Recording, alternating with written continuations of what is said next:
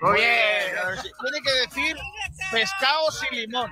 Uh, tell me the, this uh, phrase in Spanish. Uh, pescado sin limón. Eh, no entendía, lo siento. ¿Puedes decir pescado sin limón? With, With, with lemon. with lemon. ¡No! Pescado con limón, Kiko. Buenas noches. Adiós. Buenas buenas noches. Personas. Mua. I love you, español, personas. Oh. Mua. Ahí está. Esa lleva más cerveza que yo, Kiko. Me lo creo. Eso, eso, eso lleva el kiosco entero encima. No puede ser, tío, de verdad. Sport Direct Radio, otra forma de hacer deporte. Ahí está el Málaga, línea de fondo con el exterior. ¡Cuidado, golazo! ¡Golazo! ¡Golazo! ¡Golazo! ¡Golazo! ¡No me lo creo! ¡No me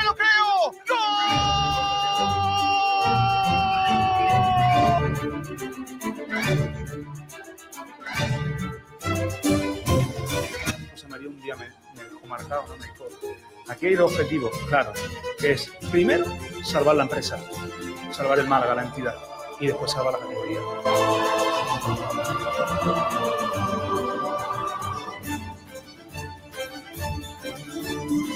Porque antes de llegar al Málaga, recuerden eh, que yo comía patatas fritas con huevo en mi despacho, sigo comiéndolas y cuando vaya lo voy a seguir haciendo.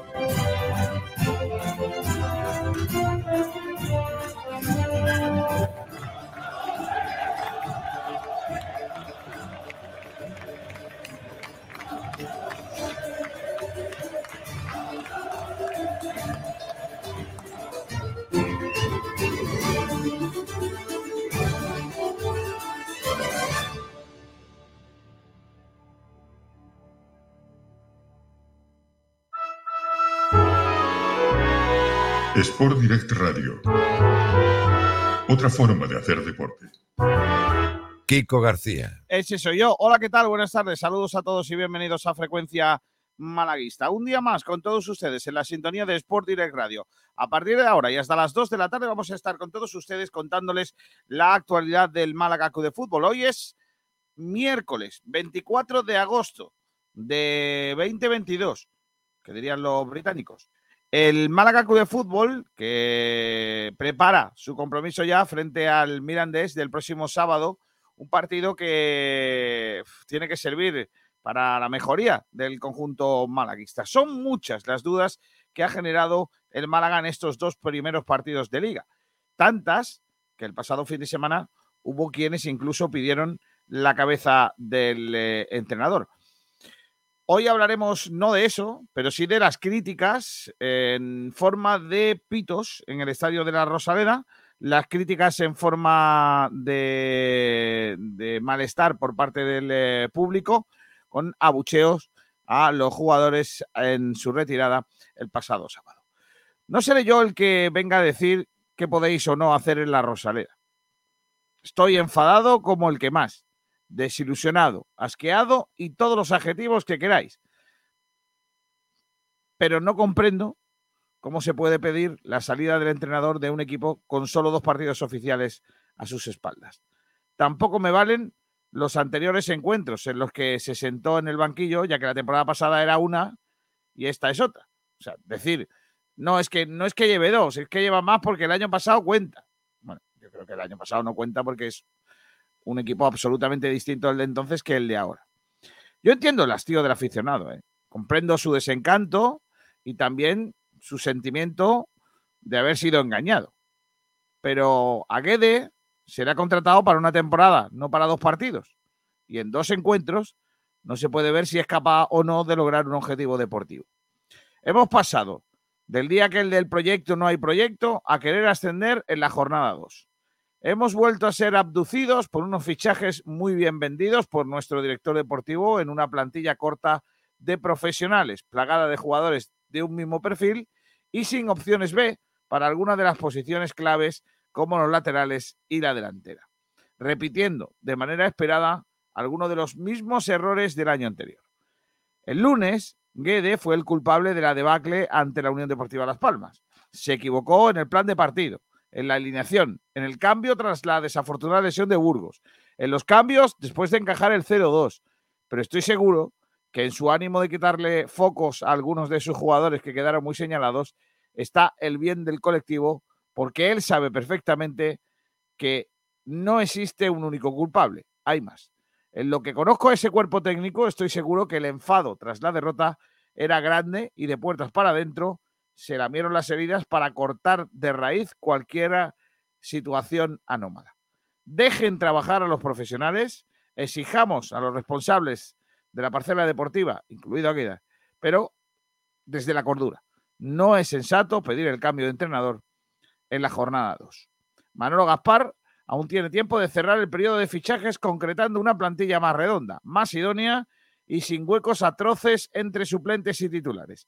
Yo no creo que viendo lo que está viendo esté contento con el resultado de su trabajo, de ahí que seguro está haciendo lo posible para cerrar una plantilla más idónea. En otro orden de cosas, hoy también tengo que lanzar un pequeño dardito al señor de la liga. Ya sabéis a quién. El hombre que está sentado a la derecha del padre. Y concretamente a su ya conocida doble vana de medir. Nos contaron y os contamos que el Málaga, tras pasar un año en el filo de la navaja sin poder fichar, con solo 18 fichas profesionales y al borde cada semana de cometer agresión indebida, estaría mucho mejor preparado que sus rivales cuando estos entrasen en situaciones similares a las que vivimos con Pellicer hace unos años ante la imposibilidad de fichar a nadie por el denominado fair play económico. Bueno, pues ahora el señor de la liga, a la derecha del padre, el demócrata de la doble vara de medir, quiere saltarse a la torera sus propias normas cuando ha visto que hay muchos equipos que no van a poder inscribir a sus jugadores en este mercado. Estoy absolutamente seguro de que cuando llegue el momento será, cuando menos, igual de exigente que fue con el Málaga. Mucho me temo que volverá a pasar lo de siempre. Unas normas para unos y otras para otros. O sea, malaguismo puro en vena. Bueno, pues todo eso es el sentimiento del que les habla en esta jornada, una jornada en la que tenemos temas interesantes que exponer en nuestro programa. Juan Durán es el productor de hoy en eh, Frecuencia Malaguista. Hola, Juanito, ¿qué tal? Muy buenas. Buenas, García, ¿qué tal? ¿Qué estamos preguntando ya a nuestros oyentes? Pues tenemos dos debates, eh, los que eh, preguntamos eh, sobre si la afición, sobre la afición que aplaudió a Álvaro Jiménez tras su salida del campo. Y el otro, la otra pregunta es: ¿está obligado a fichar el Málaga? Vale, eh, en la primera pregunta no es solo si hizo bien a- aplaudiendo a Álvaro Jiménez, sino también pitando a los jugadores del, del Málaga, marchándose antes. Todo ese comportamiento de la afición del otro día, ¿no? Sí, yo creo que hay varios temas en uno, ¿no? Eh, Solo centrarnos en si se hizo bien en aplaudir a Álvaro Jiménez o no, iba a ser un poco pobre. Más aún cuando 21.000 espectadores, la mayor entrada de toda la segunda división en, eh, esta, en esta segunda jornada de liga por parte de un equipo de la Liga Smartbank, pues ha sido protagonista por varias cuestiones en este, como digo, arranque de año. Aquí tenemos, os voy a poner los números de, eh, de espectadores en esta jornada. El Málaga, según los datos de asistencia de la Liga Smartbank, eh, tuvo 21.807 espectadores en eh, la Rosaleda, en el Molinón 19.078, en la Romareda 17.418, en Nuevo Los Cármenes 12.966, en el Carlos Tartiere 12.121, en Tenerife 11.491, en Mendizorroza 11.310 y ya no pasan de las cuatro cifras en Albacete 7.434, en Ponferradina, en Ponferrada, mejor, 6.643, en Huesca 6.128 y en Villarreal, para ver a su filial, 2.109 personas. Es decir, el Málaga es con mucho mm, el equ- eh, estadio, la Rosaleda, con más público en esta segunda jornada de la liga. Ale Jiménez, ¿qué tal? Muy buenas tardes. Muy buenas, Kiko, ¿qué tal? Bien. Eh, mm, esto no ha hecho nada más que empezar y la de palos que le están dando tanto, sobre todo a Guede, en estos días. No sé si, si es lógico, lo ves lógico o no.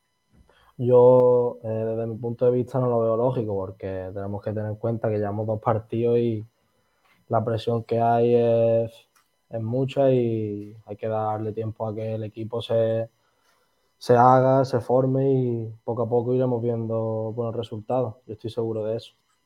Bueno, luego vamos a hablar de todo ello en nuestro programa. Habrá tiempo seguro de, de contar todas esas cuestiones, pero antes vamos a irnos con el repaso de la prensa en esta jornada, comenzando por el Diario Sur, un Diario Sur que hoy abre con foto de portada de Pablo Adrián Guede en su posición habitual de cuclillas. Que Borja Gutiérrez titula Guede en su laberinto. Eh, artículo de opinión de Sergio Cortés. ¿Tiene plantilla el Málaga para variar el guion?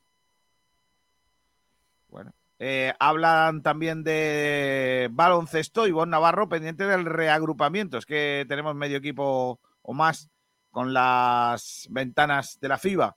Eh, Marina Arriba habla de un nuevo tándem para eh, de pareja para Carolina Navarro, la padelista.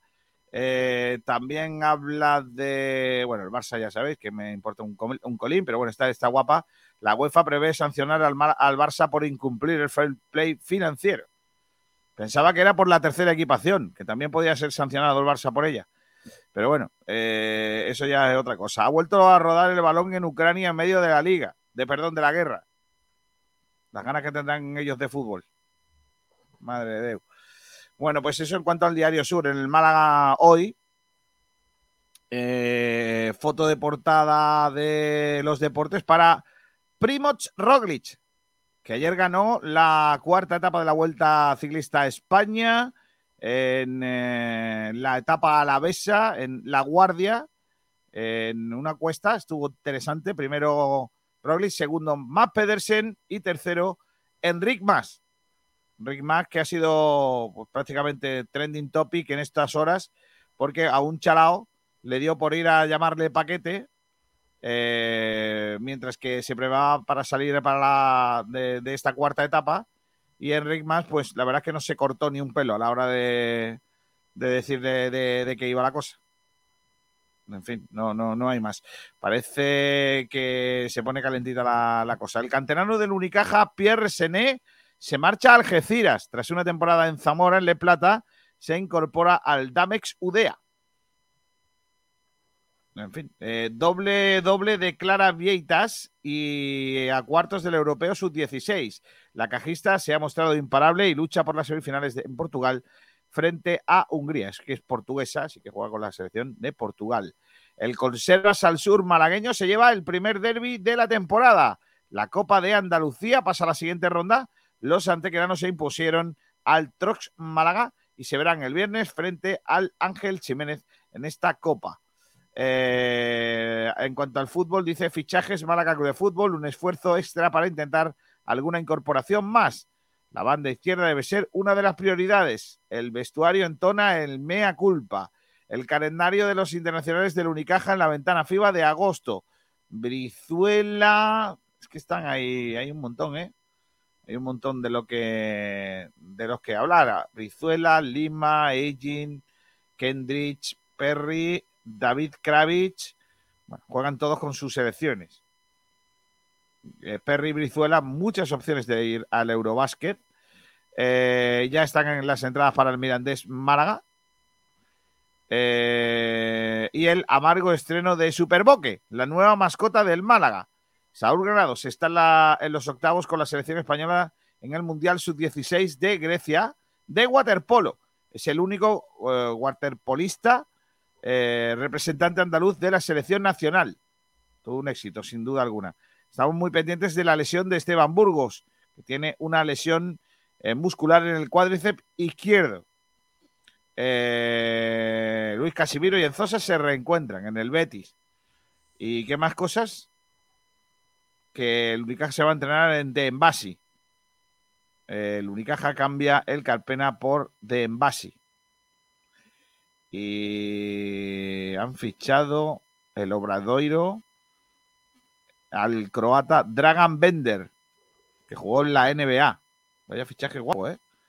Ha empezado a entrenar también el Atlético Torcal, equipo de eh, futsal femenino que quiere luchar por el ascenso a Primera División, retornar a la máxima división del eh, futsal nacional. Y en la opinión de Málaga, en el día de hoy, la portada es para eh, la finalización del Trofeo Diputación de Málaga de Menores de Padel, que se ha disputado en Alaurín de la Torre. Estepona organiza una marcha cicloturista a Peñas Blancas con el mismo final de etapa de la vuelta. Qué guay. Eh, etapa chula esa de la vuelta a Andalucía. Ah, de la vuelta a España, perdón. Eh, ¿Qué más cosas hay aquí? Etapa de la vuelta, recorrido, perfil y horario. Hoy la etapa de la vuelta llega a la quinta jornada. Una jornada de media montaña con final en llano después de una bajada del Alto del Vivero de segunda categoría en Bilbao. Es la, etapa es Irún-Bilbao. La de, la de hoy. Así que, a ver, se tienen que pasar uno, dos, tres puertos de tercera categoría, dos puertos de segunda, uno de ellos situada a prácticamente 10 kilómetros de meta. Así que va a estar guapa también la llegada en el día de hoy con ese descenso desde ese alto del vivero. Eh, mañana, el, mañana jueves, presentan las equipaciones de Unicaja en el Centro Cultural Fundación Unicaja a partir de las doce y media. Nos acaba de llegar la, la información. Pues nada, pues eso. ¿Y qué más cosas? Tengo por aquí. El Málaga Club de Fútbol, un colista inesperado. El estreno viral de la mascota del Málaga hace llorar a una niña en su primer partido. No, hombre, no. Es que la, eh, la pobre muchacha lo pasó mal, ¿eh? La pobre muchacha, por lo que sea, la mascota no, no empezó con buen pie, ¿eh? Está por aquí Salvi Aguilar. Hola, Salvi, ¿qué tal? Muy buenas. Muy buenas tardes, Kiko. Fíjate lo mal que estuvo el Málaga, que no hemos hablado del árbitro, ¿eh? Pues bueno, que aunque el Málaga jugara mal, lo mejor del partido desde el punto de vista objetivo sin duda fue Hernández Maeso, que no se habla porque cuando el árbitro lo hace bien, nadie le interesa hablar de él. No, no estuvo mal, ¿no? Ah, Estuvo bastante de bien, cosas. o- o- aunque hay que decir que el partido también, Ayudó, ayudó. en cierto modo, ayudó. Los comentaristas de la radio. Comenzando por Robert California. Buenos días, malaguistas. Arriba esa Guedeneta. Ay, ay. Antonio Muriel dice que Guedeneta nos lleva a la zozofra futbolística. Antonio Tapia tiene que coger el equipo. Solo faltaba. Viajero mochilero, buenas tardes. ¿Han arreglado ya la Guedeneta? Necesita cambios de neumáticos, filtros, aceite, correa de distribución e incluso que le echen gasolina. Vamos por el miércoles. Pedro Padilla dice buenas tardes por las tardes. Carlos López dice hola a todos. Intuyo programa calentito. Fiel Malaguista dice buena, buenos días. Como hoy no esté Pablo Gil con batan blanqueazules, no entró el programa. La realidad es que Guede la mayoría de partidos que ha ganado ha sido de suerte. Alfonso Navas, buenos días. Fran Gómez, estoy contigo, Kiko, me siento identificado. Gracias. José Fernández, hola Kiko, un saludo desde Montijo, un saludo a Montijo. Alejandro Luque, tampoco tenemos un equipo tan malo. Alfonso Navas, yo vi un tuit que decía que parte de la afición del Málaga se fue a partir del minuto 70. No, eh, ¿Cómo lo veis vosotros? Pero yo lo veo bastante bien. Hicieron lo que tenían que hacer. Dice Pedro Padilla, Kiko, el Málaga no podría denunciar a los equipos que no cumplen el fair play económico como lo hizo en su tiempo el Sevilla, Celta y Rayo. Creo que quitarle la plaza al Málaga de Europa. Eh, creo que los que fueron fueron Sevilla y Celta, ¿eh? No, no, el Rayo no recuerdo, pero, Pero, Además, no- el Málaga no, no tiene sentido que denuncie el tema del fair play porque la denuncia iría a la liga y la, li- la liga es la que está habilitando que se salte en el fair play, por lo que sería un- una tontería. Es como de- denunciar al culpable. Al final da igual. pero no sé hasta qué punto tú legalmente puedes hacer unos años una cosa y otros años otra, ¿eh? Y, y no- pero no lo Yo van a que el demostrar. Málaga lo ganaría, ¿eh? Yo creo que el Málaga lo ganaría. No lo creo. Otra cosa es que le sirva para algo, pero ganar lo ganaría. Alfonso Navas dice, lo de la liga es una vergüenza con lo del fair play. Debería ser igualdad para todos y no como ahora. Viajero Mochilero dice, ¿qué posiciones pensáis que necesitamos reforzar? Yo empezaría por el lateral izquierdo. Alejandro Luque, un buen diseño del videomarcador, pero lo único que el cronómetro no se ve. Al final tuve que utilizar el mío porque era imposible verlo. Sí, sí es verdad que han, han cambiado el, el diseño y se veía menos, se veía menos. Alguien que No, le no, cueste no. ver de lejos no, lo No, vería. no se veía nada. Yo me tenía que girar el que tenía detrás porque el de enfrente se veía cero. ¿eh? Madre mía. ¿Pero os referís al- a- solo al- a los numerillos o a todo? No, No, al, al cronómetro, sí. Vale, vale, vale. Dice Cristian, buenos días. Yo pienso que estamos todos los malaguistas encendidos por un cúmulo de la temporada pasada que ni fue poco. Esto acaba de empezar y quedan muchos partidos y alegrías. Málaga somos nosotros. Antonio Muriel Maqueda, Guede dimisión, ya lleva cuatro derrotas seguidas en competición y ningún gol a favor, que estamos esperando. Después es tarde. ¿Ves cómo hay gente para todo? Alfonso Navas, hombre, como para no estarlo, la situación no cambia, sigue todo igual, esperemos que cambie algo, pero de momento está chungo. Viajero mochilero, el árbitro fue un prepotente, perdió tiempo, quiso ser protagonista, lo típico de los árbitros últimamente y más en segunda. Pues no estoy de acuerdo. Sebas Plada dice, hoy banana, ¿ok? ¿Banana? ¿Qué es eso? Banana. Por lo que son las fiestecillas que Juan Durán se conoce. ¿no? Vale. Maul Inmortal. No sé si este método de juego nos permitirá subir a primera. Sergio Rubio. El problema es que estamos muy quemados. A eso le sumas el cenizo del Superboque, que no había cerveza en el en Manolo y que Sergi no hizo la previa. Andrés Botín, la que de neta ha descarrilado. Robert California, qué grande de Office. Eh, Álvaro Camacho, de momento mucho nombre y poco hombre. Daniel Martel, Kiko, respeta las diferentes opiniones. Parece que solo vale la tuya. No, no, no, no, no. no. No te, no te consiento eso. Porque si escucháis mi editorial, lo primero que he dicho es, os lo vuelvo a leer, no voy a ser yo el que venga a decir que podéis o no hacer la Rosaleda. Ustedes hacer lo que os dé la gana. Simplemente, pas- personalmente, yo no estoy de acuerdo con vosotros, pero pensad lo que queráis, hombre. Dios me libre a mí de deciros qué tenéis que pensar. Solo, solo que no podéis votar al Pacma, pero lo demás lo que queráis. Al Pacma no. Es un partido que no. Lamentable. Si hay alguien del Pacma aquí que, que se fastidie, pero es que no, no puedo con ellos. José Belmonte dice: Buenos días. El otro día el equipo fatal. Y para rematar, cogí el COVID. ¡No, hombre, no! Espero que cambie la dinámica del entrenador y sea el Málaga que esperemos que sea. Que esperábamos que sea, ¿no? Creo que será. Alejandro Luque, yo creo que es por donde está, porque cuando lo pone en medio se ve. Ah, el, el, el crono, ¿no? Está bien. Cambio de rumbo, no te saltes mi comentario. A ver, ¿dónde está cambio de rumbo? No, no- había ninguno. ¿Dónde está cambio de rumbo? De verdad que no me sale ningún, ningún comentario tuyo, ¿eh? Cambio de rumbo. A mí no me suena tampoco, ¿eh?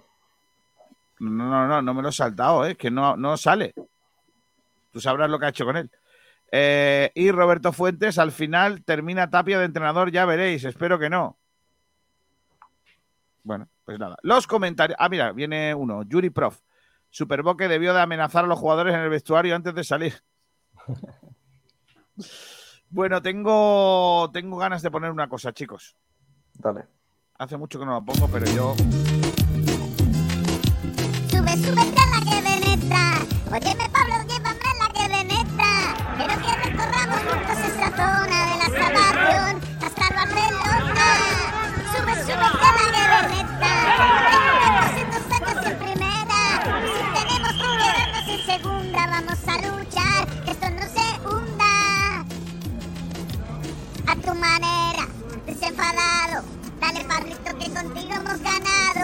Si no hay proyecto, pues no hay proyecto.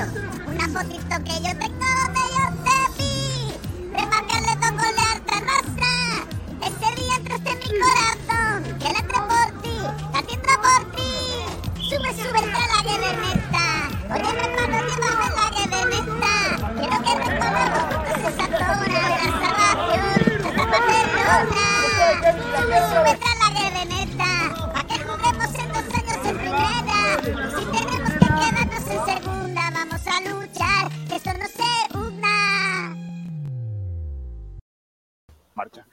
que no quiera, que no se suba. Pero yo estoy subido y no me bajan, vamos, ni con agua caliente, al menos de momento. O por lo menos en la jornada 2. Kiko, es que has tocado la fibra sensible y has puesto una canción cantada por Alvin y la Ardilla que aunque sea una canción muy mala, gusta a todo el mundo. Claro. Se va Es a subir todo el, todo el mundo se va a subir. Claro, es que ese es el tema. O sea, el tema es que los ardillas remueven conciencias. La gente tira de infancia y, y claro, ahí ya no es lo mismo. Claro que sí. Dice Selu Oliva, la que de neta ya se podría ir a hacer puñetas. Daniel Martín, Martel dice temazo. Alfonso Navas, yo estoy todavía subido, ¿ves tú? Eh, Kiko, las ardillas hacen más daño al oído que el señor Almendral. Bueno, quizás me haya pasado. Dice Daniel Martel, yo sigo subido, ¿ves tú? Hay mucha gente que está subido todavía a la que de neta, ¿eh? On the Clebor, por eso lo han metido este año con calzador. Roberto Fuentes Viruel. A Tapia, no, no, no, no es con calzador, eso lo pidió, lo pidió directamente Guede. Sé que no hay más cera que la que arde, ¿eh? No creo yo que Guede sea tan tonto de buscar a un entrenador para que le quiten. Vamos, de hecho, lo que yo sé, lo que ha contado Guedes sobre esta situación es que eh, él llama al profe, llama a, a- a Tapia para ser entrenador, para, o sea, para que les ayude. No, no hay un no hay una imposición del club ni nada de esto. eh. Ta- Tapia siempre ha sido un entrenador tranquilo, ¿no? García, cuando entrenaba él. Sí, sí, sí, muy, muy, muy tranquilo.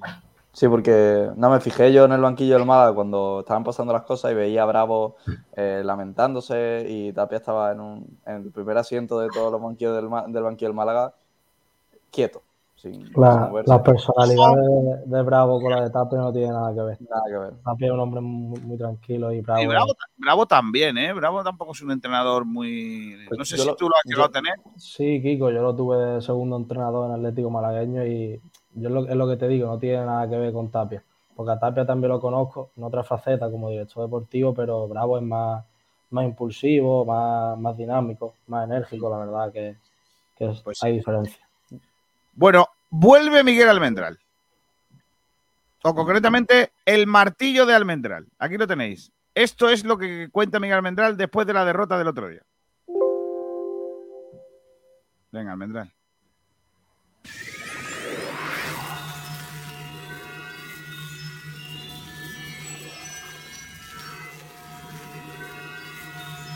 El martillo de Almendral. Málaga Club de Fútbol ayer tuvo una noche aciaga y eh, acabó perdiendo el partido eh, 0-4 de su estreno en casa. Más de 21.000, casi 22.000 espectadores, gente bueno, pues con ilusión y con ganas por ver a su equipo, volvieron a repetir casi lo último que, pasó con el último partido, en el que también entraron más de 20.000 personas a la Rosaleda y se decepcionaron muy mucho. Eh, si queremos hacer un análisis de lo que ha ocurrido, tiene que ver con bueno, planteamiento del entrenador, que ha abandonado a los dos delanteros, eh, no sabemos exactamente el por qué, eh, y que además bueno, pues, eh, ha hecho una elección de jugadores que ha sido la que ha sido. Eh, esto nos ha llevado evidentemente a esta situación y en buena parte me gustaría dejaros un par de preguntas encima de la mesa. La primera es, ¿qué responsabilidad tiene el entrenador en todo esto que está ocurriendo y si es él el que lo puede, lo puede revertir? Hay gente que cree que en estos momentos todavía no hay que pedir responsabilidades y que esto es un trabajo muy largo y, que, que tal. En este caso me consta que, que Guede está intentando ah, bueno, pues, pues encajar las piezas y que, que todo funcione y que estoy seguro que él es el primero que quiere que, que las cosas vayan, vayan bien. Pero luego hay una realidad y es que eh, el malaguismo, que, son gente de bien, que son gente que, quieren lo mejor, pues se vuelve a ilusionar muchas veces con, fichajes que, no merecen esa ilusión. Hay jugadores de los que han llegado al club a los que no queremos mirarles el pasado, eh, bueno, pues porque lo que nos interesa es, ir en positivo eh, con aquello de que el, que critica no es buen malaguista. Y este, esto creo que no es así, que tenemos que quitarnos ya por fin esa venda de los ojos. Eh, la crítica es necesaria para mejorar. Eh, cuando hay algo que se hace mal, lo que hay que hacer es corregirlo. Y en este caso estamos volviendo a repetir otra vez las acciones de una dirección deportiva que se vuelve a traer a jugadores eh, con criterio muy dudoso deportivo hasta el punto de que Ayer tuvo que jugar en el lateral izquierdo un chaval que no está preparado para ello, que viene de la cantera. Eh, en el lateral derecho jugó un chico que no ha venido para ser lateral derecho, sino para ser central o para ser otra cosa. Si bien se han ido dos jugadores de manera gratuita, Alex Benítez y Iván Calero, eh, uno de la cantera con una proyección interesantísima, un jugador muy, muy majete y además nuestro, y otro, bueno, pues un jugador tan sobrado o tan interesante que eh, está siendo titular en el Cartagena y que en, esta jornada ha asistido y ha jugado un gran partido en el lateral derecho. Eh, entonces, recordemos, estos jugadores se van porque la dirección deportiva decide eh, echarlos de manera gratuita. ¿eh? O sea, el Málaga no ha cobrado absolutamente nada y ha reforzado a un rival como el Cartagena. No se quiere hablar de esto por el motivo que sea. Es verdad que todavía sigue abierto el mercado de fichajes, pero se están repitiendo pe- peligrosamente las mismas actitudes y las mismas acciones que pasaron el año anterior y el anterior y el otro. Porque recordemos que aquí hay algunas personas que llevan muchísimo tiempo, ya sean en este puesto o en otro. Lo que os quiero dejar encima de la mesa es eh, no si hay que pedir dimisiones o no, sino si vosotros habéis hecho reset, como pedía la dirección deportiva al final de la temporada pasada, después del desastre de ser el primer equipo que no desciende de la categoría, y si hay que pedir responsabilidades eh, o no, ah, porque quizás para algunos los niveles de confianza están más que agotados. Yo eh, ya os lo dije, no confío en, en esta dirección deportiva y estoy empezando a tener muchas dudas de, bueno, pues de la dirección directamente del club, de, de las actitudes o acciones de la administración judicial, en tanto en cuanto esto se está repitiendo, está empezando a ser un patrón, e incluso lo- la única acción que, que- hemos visto es incluir al señor Guerra dentro de, de- de, bueno, pues del organigrama del club, persona eh, bueno, non grata para muchísima parte de la afición. No, no se ha entendido esto, ya os lo, os lo digo, creo que vosotros lo sabéis, y mi pregunta es, eh, o lo que os quiero dejar encima de la mesa es, ¿habéis reseteado? ¿Habéis hecho reset? ¿O estamos repitiendo el año anterior? Buenas gracias, chicos. Gracias, Miguel. Eh, ha vuelto Miguel Almendral bastante tranquilo. Demasiado, yo creo que había un momento en el que he tenido que subir el audio. Por primera vez en la historia he tenido que subir el audio a, a Miguel Almendral. Eh, le, ha dado, le ha dado un repasito a casi casi toda la actualidad ¿no? de- del Málaga Club de Fútbol. Pero no sé si queréis responderle, si vosotros habéis hecho reset o creéis que se están repitiendo cosas del año pasado. Pues Kiko primero es verdad que ha hablado flojito, pero le ha dado palo a todo el mundo. Está bien. Y lo que más miedo me da es que Miguel Almendral mm, casi siempre acaba teniendo razón. El año pasado mm, la mayoría confiábamos en cierto modo en el proyecto, de alguna manera el Málaga iba a sufrir. Miguel venía aquí, decía esto se está haciendo mal, esto se está haciendo mal, y eh, todo quedaba demostrado a final de temporada que prácticamente era como él venía diciendo. Entonces, este año, pues me parece que, que todo más o menos en esa línea. Nosotros queremos verlo, ver el vaso medio, medio lleno, él nos lo, nos lo presenta medio vacío y al final será medio vacío, porque, como te digo, la temporada pasada tuvo razón en muchas de las cosas que dijo.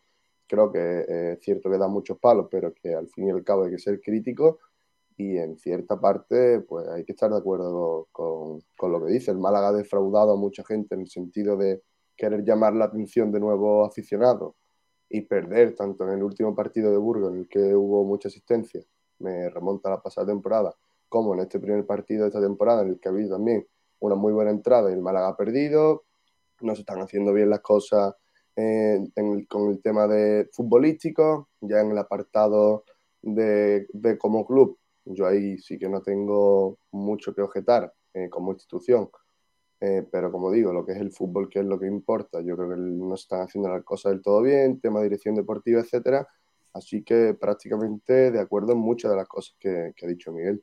Yo, creo que se ha dado un poco vuelta a tortilla a lo que era el año pasado. Yo creo que eh, cuando comenzamos la temporada con José Alberto había un equipo muy bien trabajado y una planificación con muchos dejes. Y este año yo, yo lo veo lo contrario. Yo veo una planificación muy buena, a falta de dos detalles, que son los laterales. eh, y un equipo que estaba no poco trabajado, eh, prácticamente con un trabajo nulo. Es decir, no hay equipo eh, por ningún lado, es decir, no, no hay conjunto. La idea de juego se dice que hay, pero todavía nadie la ha visto. Y a mí me parece mucho, mucho más de mérito de, de Pablo Guedes y su equipo de trabajo en lo que han hecho con este Málaga y la actitud, y bueno, y lo que ha demostrado en estos dos partidos, que, que, lo, que que, la planificación deportiva que a mí sinceramente, sinceramente parece muy buena. Por encima de las posibilidades del Málaga en algunos casos, es decir, traer a juntar a Villalba, a Gallar y a Febas en un mismo centro del campo es algo a lo que el Málaga no debería de, de poder optar eh, con el límite salarial que tenía, aunque eso sí, tiene cierto, eh, todavía falta algunos detalles en, los laterales y para mí la, la- la principal, la principal refuerzo que debería ser el pivote.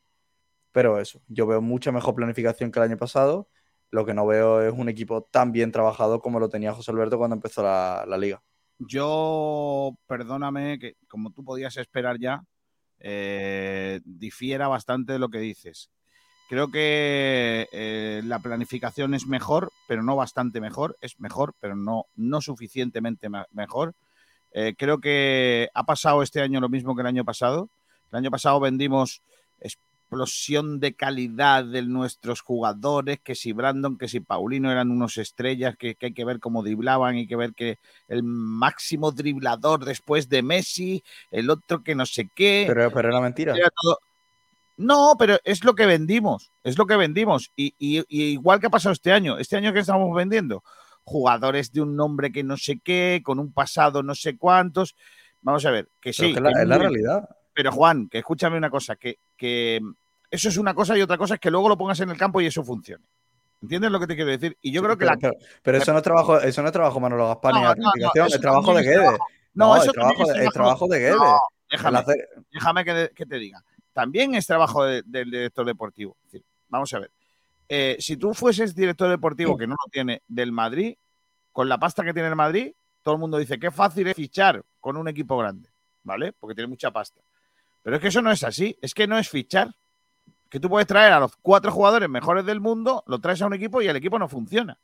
El ejemplo es Paris Saint Germain, que no le da para ganar a la Champions. ¿Por qué? Porque la confección de la plantilla es una.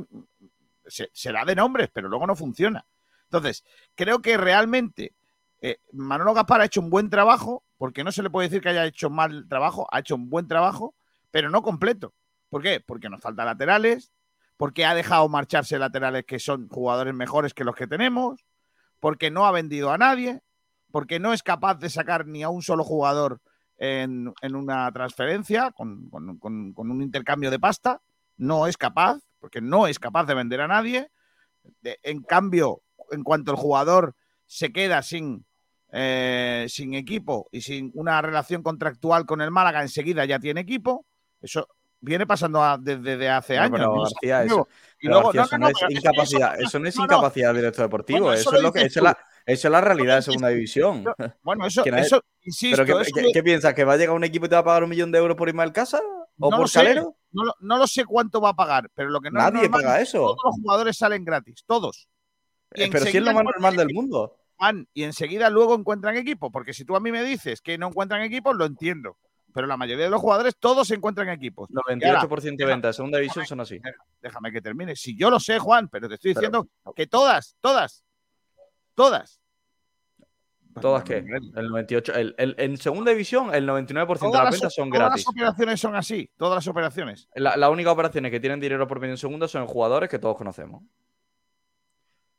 Eh, Darwin Núñez, cuando salió por 20 millones al, al Benfica. eh, eh, jugadores así. Algo, por ejemplo, Javi Hernández, que fue el mejor lateral izquierdo que va a ir al, al Rayo Vallecano. Bueno, perdón, que se dio al Girona, que paga traspaso y ya están, y ya estaban en primera. bueno, eh, que firma por el Leganés, que está en segunda. Es decir, son, solo ese tipo de jugadores salen. El jugador que hace 40 partidos muy buenos y que está para jugar en primera. Es el único por el que se va a pagar traspaso. Y el Málaga, con todo el respeto del mundo, de los jugadores que han vendido, tienen otro perfil diferente. Ismael Casas tiene un perfil de jugar en primera RFF. Calero tiene un perfil de venir de una lesión de ligamento cruzado y no saber qué- cuál va a ser su Escúchame, futuro. Juanito, Juanito, escúchame.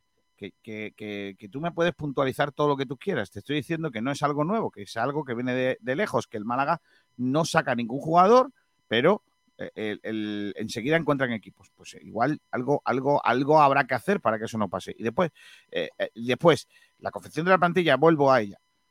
Mm, hay, hay mucha, hay mucha parte de, de la confección de la plantilla que está por hacer.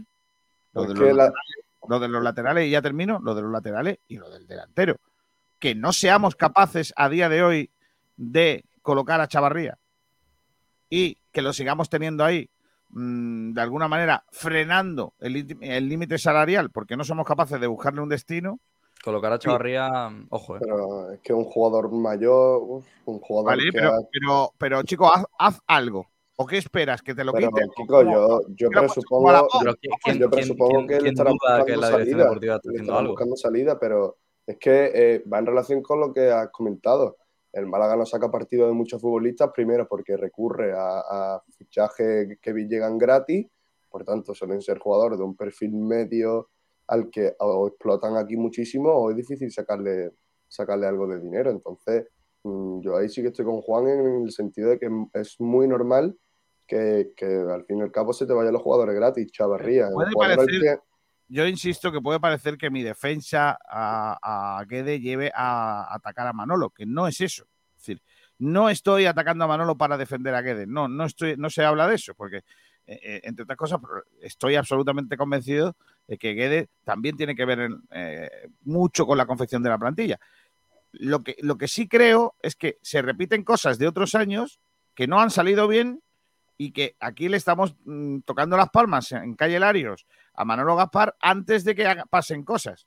Es decir, con que haya firmado a cuatro jugadores que tienen un buen nombre y que tienen un buen, parece que un buen bagaje para que funcione, eso no quiere decir que sea un éxito. Y sobre todo, yo me fijo, a día de hoy me fijo más en las ausencias que en las incorporaciones. Porque estamos el 24 de, fe- de agosto, el, el cierre del mercado está ahí a la vuelta de la esquina y el Málaga necesita como mínimo un lateral izquierdo y un delantero. Como mínimo. Yo, yo desde, mi, desde mi punto de vista estoy con Kiko, porque si ahora eh, analizamos problema por problema del Málaga, eh, tú piensas ahora la formación que se planteó el otro día y el Málaga el problema que tiene y que Manolo no ha hecho su trabajo completo porque no ha buscado un plan B. Estamos viendo que, por ejemplo, saca a Ramalo que es un central que debe jugar en una línea de tres, no un lateral derecho. Ve a, saca a Loren y ve que tampoco está al nivel. No sé, eh, Víctor Olmo da un nivel que no que está para pa, pa tercera red. No sé, yo creo que el trabajo de Manolo no ha sido completo porque tiene que fichar jugadores por si ve que lo que está plan planteando el, no va bien, sacar eso y que la cosa vaya mejor, porque si ahora nosotros nos plantamos la tercera jornada y seguimos con la misma formación, seguimos estancados, eh, volvemos a tener una derrota, el problema no solo también de, del entrenador, eh, Manolo Gaspar tiene que tener un plan B en la cabeza, si no la Bueno, cosa no, no va a hecho, tal y como yo entiendo cómo se hace la planificación deportiva este año, que es diferente a la de otros años, Guede pide perfiles, posiciones y Manolo Kiko, pone los jugadores en la mesa. Pero como se vaya, como se vaya Guede, eh, que, que hay de esta Bueno, plantilla. pero es que tú, ya, pero es que tú no puedes hacer una plantilla pensando si se te va el entrenador. Pues entonces no haces una Mm, plantilla. Porque tú tienes que hacer una plantilla que se ajuste a diferentes perfiles y tipos de juego, ¿no? No, no, no, no, no, Salvi, porque eh, Guede pide una plantilla eh, muy Sí, pero está claro que, limita- Guede- limitada en, que en como el haya resultado en 8 o 10 jornadas, Guedes va fuera y lo que el, quien se come a la plantilla es el director deportivo y el futuro entrenador que traiga. Así que La plantilla es muy limitada, ¿no? Tú no puedes estar en segunda división Y- sin más de dos que- extremos puros. Es que no hermano. Pero, pero Ale, lo de hemos los visto que laterales, lo de es los un tema... es lamentable. No, el lateral Sí, sí. izquierdo, lateral izquierdo para mí es el principal, el principal Es que problema ahora mismo del Málaga.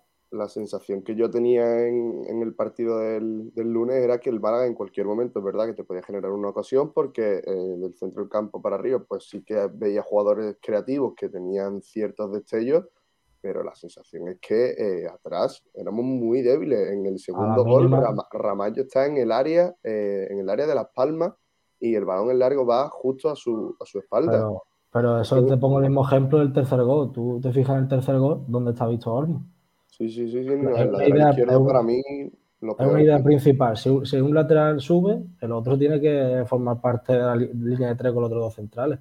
Y yo veo en el tercer gol que el lateral izquierdo está en la otra punta del campo. Recibe un pase que si, si tú en segunda división no sabes filtrar un pase al juego con la, con la suficiente calidad, pues ¿qué te va a hacer? Pues te va a definir y te va a meter tercero. Además, el tema, el tema de Víctor Olmo se explica muy fácil con la presión descompensada y descoordinada que hizo el Málaga, que en algunos momentos tenía a Rubén Castro eh, en punta, mira- miraban para atrás para ver cuándo presionaban y cuándo no, que eso es de primero de, de, de parvulito, mirar a tus lados para ver si tu equipo está presionando o no. Bien tienes que saber tú ya si el equipo presiona porque no puedes estar girando la cabeza porque al final no estás presionando. Y Víctor Olmo aparecía eh, eh, presionando al lateral izquierdo del, al lateral, perdón, al lateral derecho de Las Palmas.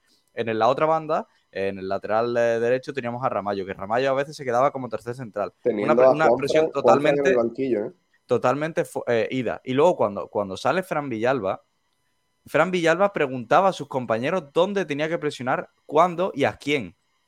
Que eso es lamentable. Es decir, es que el equipo no estaba preparado para hacer lo que pedía Guedes. O no sé si, Wow. si durante las charlas los jugadores estaban escuchando música con, con los cascos o, o mientras que hablaba Guedes, o que Guedes no sabe explicarse. Lo que está claro es que el Málaga salió al campo sin saber cómo presionar a la Unión Deportiva Las Palmas. Y además, hay una frase de Guedes que dice: eh, Nosotros tenemos la idea de presionar arriba durante todo el partido. El Málaga, desde el primer gol de Las Palmas, no presiona arriba en ningún momento. Y si presiona arriba lo hace, y si presiona arriba lo hace mal.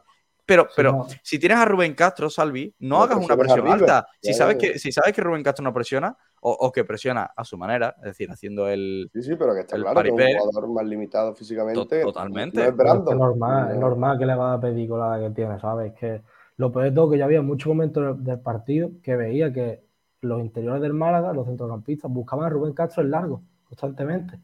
No es, Rubén Castro no es su fuerte, Rubén Castro tiene que estar en el área, es un 9 puro. ¿Sabes? Que la Sí, que de hecho- la meter. De hecho, hubo una, una jugada también que, como tú dices, Ale, un balón en profundidad a Rubén Castro. No eh, llega. la, la pon- no, llegó en ese caso, pero eh, la pone un centro, pero claro, ¿quién lo remata? No, había nadie para, para rematarlo.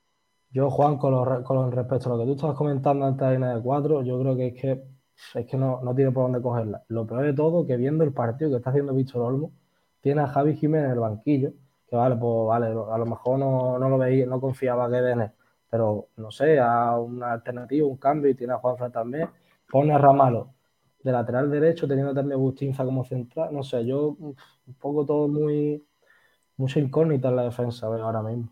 Lo, lo de Víctor Olmo, yo creo que fue un. Yo creo que a Guedes el día de Las Palmas le dieron mucho ataque de entrenador. Me pare- porque me parece lo de poner a Luis Muñoz de 10, eh, no hay por dónde cogerlo. Entiendo que es para la presión, pero Luis Muñoz tampoco sabía dónde tenía que presionar, porque al final era, era parte de, la, de lo descompensado que estaba haciendo el Málaga. Gallar corrió como un auténtico poseso durante todo el partido, sin saber, sin rumbo ninguno. Es Vale, decir, tú corres, si quieres correr y presionar, pero si no sabes dónde tienes que ir. y, y- igual Loren, Loren salió, creo que fueron pero, 30, Juanito, 25 minutos y, y- y corría sin ningún sentido. Es algo que es una falta de, de- de saber dónde estar y de, de- compostura en el campo. ¿tú no crees, tú no crees que eso que estás diciendo Es un problema la- eh, da- da- totalmente da de Guedes. razón- pero tú no crees que eso da la razón a los que entendemos que es un equipo en, en construcción, que cuanto el equipo Sí, coja- sí, pero sí, yo estoy de acuerdo. Es decir, que es un equipo totalmente de construcción. Pero es que es una vergüenza que tú eh, des el nivel que dio el Málaga en- siendo jornada 2. Yo entiendo que tú seas un equipo de construcción. Claro que es una cuando vergüenza. vamos- Construcción, Cuando vamos, no cuando vamos a. Cádiz. Pero tú no crees, vamos a Cádiz. escúchame Juan, ¿tú no crees realmente que Guede también cree que es una vergüenza lo que hizo el equipo? Kiko, en Claro. construcción, Bueno, pero, pero- que, pero- El lateral, que el lateral izquierdo esté abierto y te filtre un pase entre central lateral y hay ahí una autovía y se plante en el área chica y te metan un gol, eso ya no es equipo en construcción, eso son nociones Sí. básicas del fútbol. Coger mecanismos, hombre, claro que sí. sí, sí. Mecanismo, pero, García, ¿no, no te parece que si tiene- lamentable que, que Dale, al dale. final un, un- un equipo. eh, ponte que el Málaga empieza a competir en la jornada 6 o 7. Porque el Málaga ahora mismo no está compitiendo. Co- eh, me da igual lo que se diga, el Málaga no compite. El Málaga salió a Burgos a hacer el- el- un partido lamentable. Que al final eh, eh, consigue un 1-0 que podía haber sido 4-0, al igual que un 4-2, tampoco nos engañemos, pero es un- un- no, compite en Burgos o compite muy mal. Y luego el día, el día de Las Palmas no No compite. estoy de acuerdo. Eh, sí, no veremos- estoy de acuerdo. En el día de Las Palmas el Málaga- Málaga no compite. El, el Málaga compite en Burgos. El Málaga compite en Burgos en- porque, hace- el Burgos falla lo que falla. Bueno, y el Málaga también falla dos clarísimas. El Málaga falla dos, pero el Burgos que falla cinco. Vamos Claro, a ver, no, no, el Burgos, tiene, no. el Burgos, el tiene dos palos, tiene un córner, un larguero. a un córner, claro, claro. No, un córner, un córner que se remata, por supuesto, en el segundo palo solo. Pero al final son cuatro goles del Burgos cantados que, podía- que podías haberte no comido un estoy de 4-0 acuerdo en Burgos en la primera jornada. estoy de acuerdo que en Burgos no se compitiera. ¿eh? Y el Málaga compite en la Rosaleda el otro día hasta el 2-0. El- y el Málaga en Burgos lo que da una buena sensación porque aparecen dos chispazos de Febas que termina muy bien con, con Castro y con, y con Sol. Porque es lo que tiene el Málaga ahora mismo, que son individualidades y de eso vive. Yo y tú no puedes vivir en segunda división de, tres chispazos. Algo positivo del partido otro día es feo. Fue el único futbolista que por lo menos lo intentó, quería el balón. Pero, Eh, pero lo porque, es muy, porque es bueno, Ale. Porque individualmente Sí. es buenísimo y te saca jugadas sin tener que sin Claro, necesitar nadie al lado. pero Pero, tú no puedes vivir, tú no puedes vivir de ese detalle. Correcto. En segunda división tú no puedes vivir de ese detalle. Pero que de ahí a pedir la cabeza del entrenador hay un mundo gigantesco. Nadie está pidiendo la cabeza aquí. Nadie- aquí nadie está pidiendo la cabeza. Aquí no, Estamos- hay, hay gente que sí, ¿no? Bueno, sí, gente que sí, pero esa gente, bueno, tiene su... Este lo que dice Kiko, que el equipo está en formación y en la jornada número 2 no se puede pedir. Sí, el, problema es que somos, somos el único equipo en formación en segunda. Eh, veremos. A lo Ya, que pero pasa. bueno, hay que tener un El- poco de es- paciencia. so- so- somos el único equipo que no ha competido en un partido. Y en otro ha hecho. Bueno, bueno, bueno, bueno, yo vi el Racing el otro día y a eso era un boquete. el- perdona, pero el, Racing en el primer partido Racing compite Villarreal. muy bien contra el Villarreal y el día de Granada el Racing no hace un partido bien, medio serio que, que hasta el escucha que el- 67 iba 0-0 en el, Bien. el día. Muy bien, que, pero creo que le mete tres, ¿puede ser? ¿Quién? Que al, Villarreal, al Racing le El mete Villarreal, tres. el, Villarreal B, el Villarreal B le mete el gol al Racing el primero en el 80. Sí, pero le mete 0-0 tres. hasta el 80. Vale, vale, Pero, vale. eso- pero estás compitiendo hasta el 80, 0-0. Es decir, luego te Yo- pueden meter dos no, goles. no, yo vi ese partido y el, y el Racing era un, cari- un caricato. Y vi el otro día el Pero, está, partido pero, de- pero iba, pero iba 0-0 vi en el el partido del 85. Oviedo. ¿Contra quién jugó el Oviedo el otro día? Eh, Leganés. Oviedo Leganés y los dos equipos son para echarlos. Los dos equipos. Pero, pero estás compitiendo. Igual de, claro, contra el, eh, contra el Leganés. Ahora vamos a ver cómo Ah, bien, bien. Bueno, no, contra el Burgos. Es que, Es ojo, no, pero es estamos que Las Palmas, es que Las Palmas es Son 40 mejor que todos esos que estáis nombrando. Las Palmas es mejor que el Villarreal B. Las Palmas, Eh, el, es, el 11, el 11 que sacó Las Las Palmas. Palmas es mejor que el Villarreal B, Las Palmas es mejor que el Leganés, y Las Palmas es mejor que el Burgos, y, la- y Las Palmas es mejor que el Málaga, y Las Palmas es mejor que el otro que hemos dicho, el Oviedo. ¿Está? Me voy a seguir leyendo mensajes. Daniel Martel dice: ¿Se está hablando de algún fichaje últimamente? No. Eh, Alfonso Nava dice: ¿Tapia estuvo en el malagueño? Sí, hace muchos años. Eh, on the Clebor, Tapia, aparte de la edad, también lleva muchos tiros pegados en el fútbol. Álvaro Camacho, se escucha muy flojo lo de Miguel, luego se arregla un poco. No se oye nada, tal, Francisco Gómez, eh, viajero mochilero, Milagro, Almendral habla bajito. Camperito malagueño, ese no es Almendral, no grita. Marva Guada, buenas tardes. Mi propia, muy propia la canción de la cadeneta. Luchar por no descender, eso es lo que toca con este entrenador. Tete Poveda, tengo el mismo foco del techo que Almendral. Ser Oliva, me ilusionó con el fichaje de Guede como el que más, pero después de 12, 13 partidos, ¿les habéis, ¿le habéis visto algo positivo? Guedegüenza. ¿Esto qué es? ¿Miguel haciendo un ASMR? Madre mía.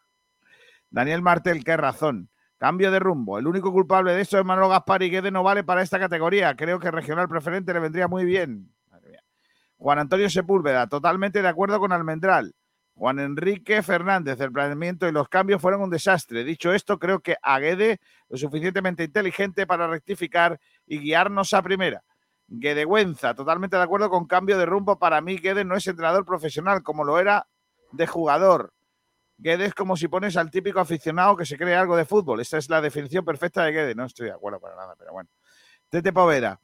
Juan, has nombrado a Villalba, Gallar y Jefebas, tres jugadores para una misma posición. Sin embargo, no tenemos bandas. La planificación no hay por dónde cogerla. ¿Y, pensáis que lo de firmar tres mediapuntas es petición de Manolo o petición de Guede? Porque yo estoy segurísimo que, que Guede le pide tres perfiles de mediapunta a Manolo y Manolo los trae. O sea, eso, es, eso lo tengo yo clarísimo. Es decir, que es Guede el que pide los perfiles de jugadores. Es el alcalde, el que. Los alcaldes y el pueblo, el que. ¿Cómo era eso? De Rajoy. Me ha recordado a Rajoy, eh, Durán. Daniel Martí dice: Este año hay mejor plantilla. Boquerones, tenéis demasiado motor para tan poco chasis. Guedes no es entrenador para el Málaga, resultados cantan, dice Francisco Morales desde Cartagena. Pedro Padilla, y digo yo, ya que Guede quería jugadores polivalentes para más de una posición, ¿no podría haber fichado laterales que podrían ser carrileros o viceversa? No solo carrileros puros. Luis González, hay cuatro jugadores para cuatro posiciones, los dos delanteros y los dos laterales. No hay suplentes para esos puestos, solo parches. Eso no es buena planificación. Guedegüenza, el Paris Saint Germain nunca gana la Champions, pero porque está ahí siempre el Real Madrid. Eh, Raúl Rueda, un director deportivo, debe hacer tanto caso al entrenador hasta el punto de hacer una plantilla descompensada o debe identificar las necesidades y fichar jugadores que se adapten al proyecto a largo corto plazo. A largo plazo, perdón. Francisco Morales, contra Las Palmas se le vio el equipo más perdido que el barco del arroz. Cambio de rumbo que nos indica dónde está su comentario anterior. Pedro Padilla, el Málaga le sobran centrocampistas y le faltan laterales. Marva Guada, pero ¿quién va a pagar traspaso por los tuercebotas que teníamos el año pasado? Que de Güenza, eh, de Horta ya no hablamos, ya es leyenda urbana como el ébola, ya no se habla. Francisco Morales, si tenéis alguno más como calero, mandárnoslo. Madre mía. Pedro Padilla, que le cedan a Chavarría al palo, así se lo quitan de en medio. Eh, Marva Kiko, cuando Guede dice públicamente que la plantilla está compensada es solamente para quedar bien con Gaspar. Eso creo deducir de, sus, de tus palabras. Eh, que de Güenza, Rubén Viejo, como no tenga alrededor cuatro buenos peloteros, va a firmar nueve u once goles como Sadiku y cobra menos. Francisco Morales, Calero es un pedazo de lateral o extremo. Desde que ha venido no hay quien le tosa en el lateral. Del más era el titular y aún no ha jugado este año. Cambio de rumbo. Lo único bueno este año es que el desastre se está viendo al principio. A ver si reaccionamos a tiempo. Francisco Morales, Rubén Castro, sus 12, 15 goles marcará, eso mínimo. Marva Guada puso a Ramallo de lateral teniendo a Juan Fran y Bustinza. Eso también lo ordenó Gaspar.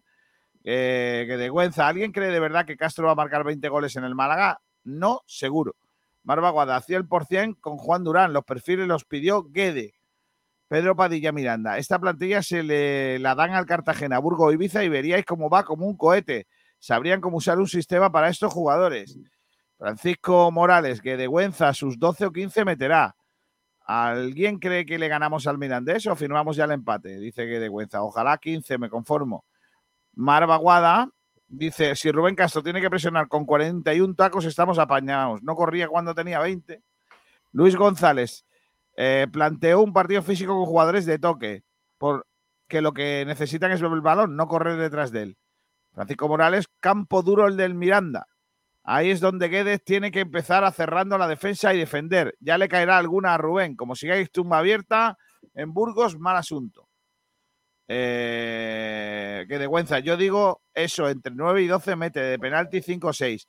Por eso me parece mucho dinero gastado del club. Marva Guada. Francisco Morales firmó un empate a cero. Afirma el empate a cero en Miranda, por cierto. De vergüenza, vamos a conseguir el primer punto contra el Albacete, 1-1. Madre mía. Francisco Morales en Cartagena marcó 39 goles en dos temporadas, 19 y 20. Marva Guada es un equipo en, de construcción, es lo que se lleva ahora. Guedegüenza, 12, de 12 puntos, uno en casa con el Albacete, lo dicho. Madre mía. Francisco Morales, Marva Guada, y no sería mal punto así de principio. Igual luego no te conformas con el empate, pero ya tenéis que puntuar y no otra derrota. Sería muy duro psicológicamente para la plantilla. Yo firmo competir, ¿eh? A ver si el pelado me echa Guede. Dice Guede Güenza. Camperito malagueño, el 2-0 es de vergüenza. El 2 contra 2 y los dos defensas se van a por uno. En el colegio teníamos más visión. Francisco Gómez, García, dale caña. Los jóvenes son muy críticos con los demás. Pedro Padilla, señores, si son los jugadores que hay, que se dejen de inventar y aprovechen al máximo lo que tiene con otras variantes. No tiene que encerrarse solo en sus ideas. Al final, los jugadores le harán la cama. Guedegüenza, Kiko de 12 puntos, si sacamos uno, no es para echar a Guede. Es que es un escenario que yo no planteo, pero bueno. Raúl Rueda, según los datos, el Burgos tuvo cinco ocasiones grandes, falló cuatro. El Málaga tuvo dos y falló dos las dos. El Burgos jugó mucho mejor. Francisco Morales, Las Palmas este año es de playoff y alto. Marva Goda, Las Palmas tenía un montón de bajas. Guedegüenza, el Granada ha fichado 20.000 jugadores y no está en construcción. Le preguntaría yo a Guede. Francisco Morales, y con todo eso, mira qué equipazo sacaron en la Rosaleda. La pasada temporada yo pensaba que Guede era lo mejor que íbamos a tener esta temporada, pero ya empiezo a dudar de él, dice Victorious 3. Selu Oliva dice, no tenemos medio centro defensivo para aspirar a primera. Gracias. Pablo Carrera, muy buenas. Mejor empezar mal y acabar bien. Esto acaba de empezar. El sábado ganamos. Carlos López, Kiko, se nota que eres amigo de Pellicer. And, eh, Onde de Clebor, pues eh, un tuercebotas como Calero se marcó un partidazo el otro día.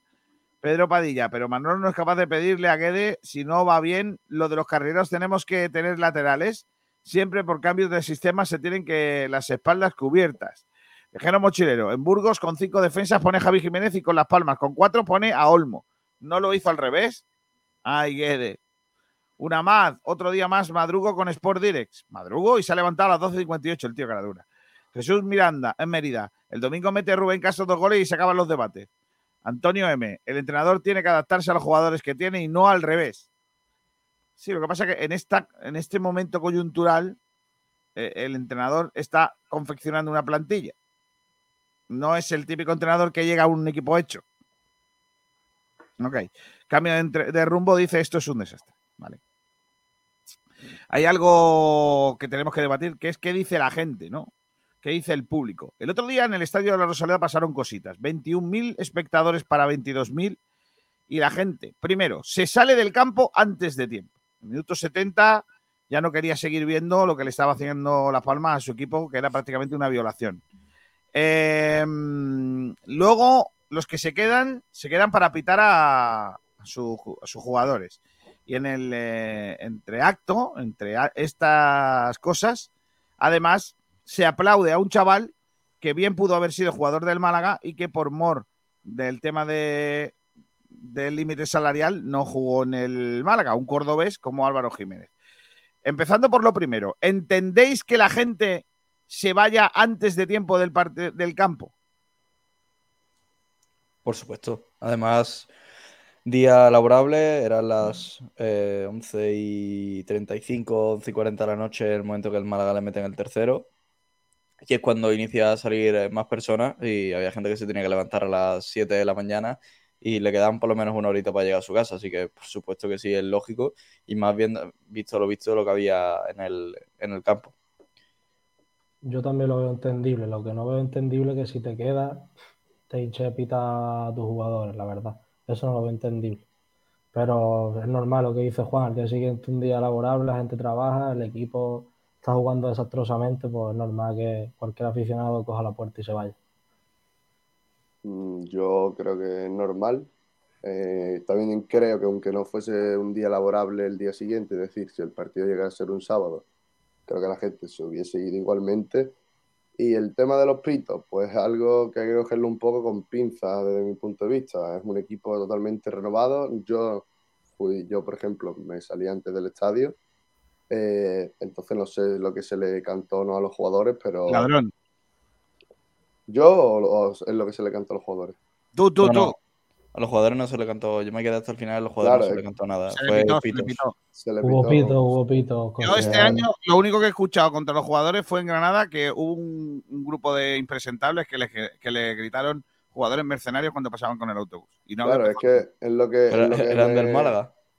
Sí, bueno, dicen que son del Málaga, pero yo creo que son otro- otra cosa. Es lo que me refería. Digo, por ejemplo, si se hubiese cantado eso al final del partido, no lo habría visto justo porque sería pagar con ellos, con una plantilla totalmente renovada, eh, los fracasos de la pasada temporada. Eh, los pitos, pues yo entiendo que la, la gente no estaba contenta, evidentemente, con el 0-4. Yo creo que los jugadores, en cierto modo, lo entendieron. Está claro que no es el debut soñado de ellos en la Rosaleda, pero también es que el papel que hicieron sobre el campo pues hace que la gente te reciba así.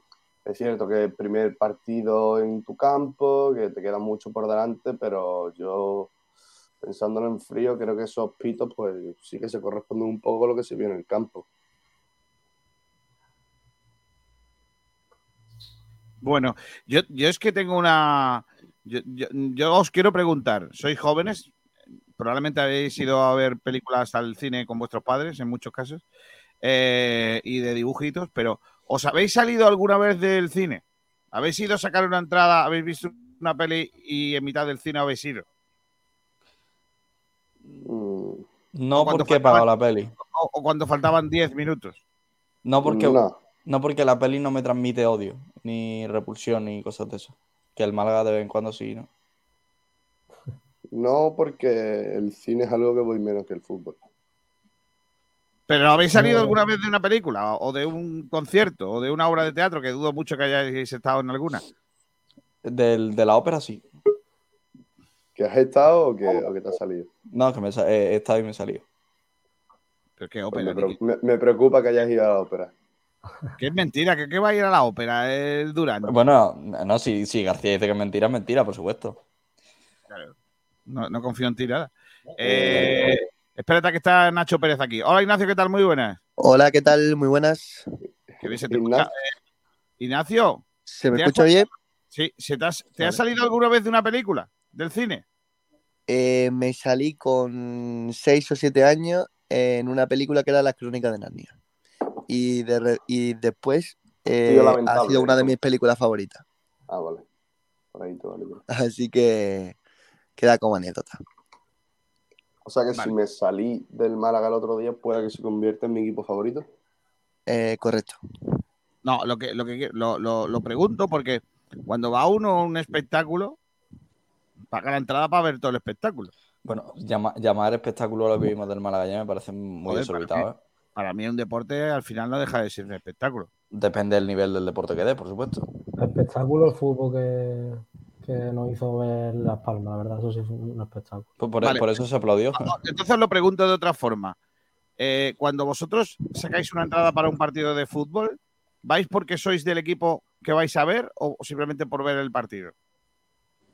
A ver, yo creo que son cosas distintas. Eh, yo cuando voy al Málaga, voy a ver el Málaga. El otro equipo me da exactamente igual. Eh, no voy a ver un espectáculo, voy a ver a mi equipo y animarlo y, y a todo. Ahora, a mí, eh, como amante al fútbol, me encanta ver fútbol y, y yo pago una entrada encantado para ver cualquier otro partido en cualquier campo. Yo he ido a muchos estadios y he tenido la suerte de ver espectáculos. ¿Te saldrías? No, no, yo pago una entrada y por, por supuesto hasta el último minuto puede pasar cualquier cosa. Es que la, la- la realidad, García, de, de la gente que va a ver al Málaga es que los, mala- los malagueños y malaguistas, tienen que ser las dos juntas, que van a ver al Málaga y que pueden ir todos los fines de semana, van al Málaga a verlo ganar, no van a verlo jugar al fútbol. La realidad. A mí me da igual. Vale, es decir, entonces, entonces Bueno, todos no, porque esos por oyentes- eso- Sí, por, esa regla, por esa regla de tres se, se saldrían prácticamente todos los partidos, porque el Málaga No, pero que- entiendo, mm, pero de todas formas, yo no me, yo no he- me he salido nunca de, de la Rosaleda ni de ningún estadio antes de tiempo, nunca. Eh, pero entiendo al que lo haga porque hay veces que, que estás viendo un espectáculo paupérrimo y, y No, estás pero- sufriendo, de una forma u otra estás sufriendo. muchos de los que se fueron el otro día por eso que tú estás diciendo, hoy hablan de que es que tienen que comerse una cola de coches. Ya, pero te Pero estoy diciendo, es eh, verdad, yo- ¿eh, Kiko? Yo llegué a las dos menos cuarto. A, mí a me suena, menos a, mí me, cuarto. a mí me suena excusa. Una y cuarto de la Pero, mañana llegué a mi Kiko, casa, ¿eh, García? Porque, Yo eh, es que, yo es creo que que- entonces, entonces, digo, ¿eh? Eh, entonces, si el equipo gana 5-0, si te quedas al final a aplaudir y con las banderas y te da igual la cola.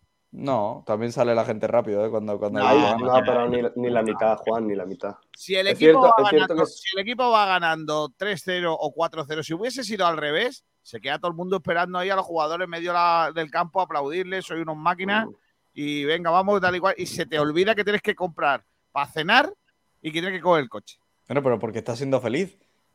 No priva a la gente de ser feliz. Es decir, Sí, eh, pero yo entiendo lo que dice Kiko, que no ¿qué lo necesidad tienes de quedarte en un campo, sí. en un campo Pero- sufriendo? No me vale, no me vale. Ya, pero-. ¿Qué, qué necesidad tienes de quedarte en un campo sufriendo cuando te puedes ir a tu casa? Pero yo creo que es más porque el partido estaba resuelto. Incluso yo creo, Kiko, que lógicamente muchísimas menos personas que las que se fueron el otro día, pero si el Málaga va ganando 3-0, pues ponle que el otro día salieran 1.500, 2.000, en caso de que fuese ganando con un- y el partido estuviese cerrado, pues ponle que 200, 300 también se van. ¿eh? Si el partido Vale. está cerrado, me refiero. Vale, entonces pregunto concretamente. ¿Veis bien que la gente se vaya del campo porque tu equipo vaya perdiendo? Sí. 4 a 0. Sí. Yo sinceramente, claro que lo veo bien. De hecho, es que lo entiendo. Es una Cero- forma. 0-3, está ¿eh? suf- La gente eh, se va con un 0-3, ¿eh? Que matizarlo. sufriendo, estás sufriendo una humillación en tu campo. Eh, una humillación. Eh, yo aguanto, mucha gente aguanta hasta el final porque quiere mostrar después su pues su disconformidad con el equipo o por, por miles de razones o porque eh, ha pagado la entrada y hasta el minuto 95 no se va, pero también entiendo ese, ese, eh, mm, ese sentimiento de te están tomando el pelo o, vaya vergüenza lo que está pasando, me- para eso me voy a mi casa y yo lo entiendo. Vale, tú, Alex. Yo también lo entiendo. Es que con la expectativa que se tenía para este partido aquí de Rosaleda y te encuentras con un 4-0 y con un dominio total de Las Palmas, dices, ¿para qué voy a querer seguir viendo a mi equipo corriendo de lado a lado sin, Vale. sin ninguna causa positiva? ¿Sabes qué pasa? Que es que yo, como a mí mi deporte preferido es el ciclismo, pues yo cuando voy a una carrera veo pasar al primero y me quedo hasta que entre al último. Porque al final hay que guardar respeto al deporte. Pero como a vosotros gusta el fútbol, que es un deporte lamentable, pues también lo entiendo. Eh, dice gentecilla, ah, bueno, es que ahora voy con la siguiente pregunta. Es, ¿veis bien que la gente en el segundo partido de liga pitara a los jugadores y le dijeran cosas como mercenarios, la camiseta que lleváis no la merecéis? Ah, Nadie dijo mercenarios, jugadores. Bueno, yo, yo, he, yo he- he leído a gente que lo ha escuchado. Bueno, pero no podemos generalizar, si son tres. eh, No, pues tres. a esos tres que son Si lo, aficionados al final si lo tú. cantaron, si lo cantaron 20 fue eh, como para seguir una coña de lo que pasó el año pasado y ni mucho menos creo que lo piensen de verdad.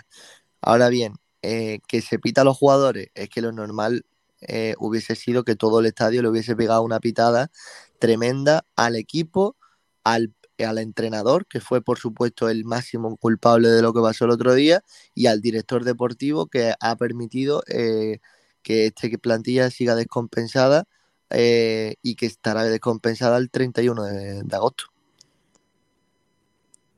Es decir, te meten cuatro en tu campo, te hacen pasar vergüenza y vuelves a repetir Pero eh, Ignacio, otra es, vez. es la segunda jornada de la liga, Ignacio. Es la segunda Bueno, si jornada de la liga. si Y- quieres y la mayoría de los jugadores estaban debutando, tío, en el campo. si ya le vas a empezar meten- a pitar, tío. te meten Kiko, cuatro tú y vas a tu trabajo el primer día, eh, rompes tres máquinas enormes y te echan. Pues Sí, ellos y te no- pitan. No, lo echan, pero le pitan. De hecho, creo que la pitada fue poca, ¿eh? Para la vergüenza que vimos el otro día. Y, y por supuesto, a mí me extrañó que nadie cantase algo contra Pablo Guedes. con- con es que con todo respeto del mundo, me- Ignacio, me nadie va a cantar nada contra Pablo Guedes. Me has dejado sin argumentos, Salvi. Por primera vez, ¿no? Está bien. Luego hablamos en privado, ¿eh? Eh, a ver cuánto vas a durar tú en esta empresa. Eh, Yo, yo no he roto nada, hombre. No, pero, en fin. Eh, venga, voy a leer el oyente, seca. Eh, dice aquí Alfonso Ruiz. Cualquier partido de estos, Lorenzo Zúñiga se lleva el balón firmado y Musa Diarra se convierte en uno de los 100 mejores mediocentros defensivos del fútbol europeo. Efecto Vinicius. Madre mía. Cambio de rumbo. Se tenía que haber quedado vacío el estadio. Marva Aguada, Álvaro se mereció los aplausos. Además, en la entrevista final fue un señor con la afición y con el Málaga. No, no vi la entrevista final, la estoy buscando. Yo la, yo la vi y el chaval estuvo bien. Dijo que tener cariño al Málaga porque estuvo a punto de jugar aquí y al final no, se, no pudo ser y que le tenía mucho cariño. Estuvo aquí, de hecho estuvo en el estadio, pasó la- el reconocimiento médico y todo. Eh, estuvo bien el chaval y además hizo un partidazo. Ayudado porque Olmo era de todo menos un lateral o un defensa. Era un, un cono allí en la banda, la verdad. No sé qué le ha visto Pablo Guede a la moto humana de Olmo, pero la verdad es que no. Una moto escacharrada, vamos. On the Clever dice: La temporada pasada siempre decía que había que esperar a terminar el partido para pitar. Vi- Victorus 3. Yo me fui seis minutos antes porque fue de vergüenza. Cambio de rumbo. Entonces, ¿qué quiere? ¿Que los que se queden aplaudan y abracen a los jugadores y a Guede? Pedro Padilla, es normal que se vayan del partido antes. Para seguir sufriendo te vas y me parece bien que se aplauda a jugadores que den espectáculo, sea o no de tu equipo. Sergio Rubio, vaya partidazo se marcó el tipo ese, con las calcetas bajadas, con cuerpo de fofisano y andando. Por lo menos gracias a este tal Álvaro vi algo de fútbol un lunes a las 10. Selu Oliva, se cantó lo de jugadores mercenarios por una parte del público que espero que sean los mismos tontos que cantaron el otro día en Granada. Sergio Rubio, y al equipo que se le pitó, pero me dio la sensación de que fue una pitada que continuaba la del Burgos del año pasado. Sí, pues es la misma. Uno de los cánticos que se cantó y mm, estoy totalmente de acuerdo, fue una canción que ahora Ah, muy mismo no recuerdo su autor. Sí, La, fue muy buena. La de eh, Ya no aguanto más, siempre se repite la misma historia.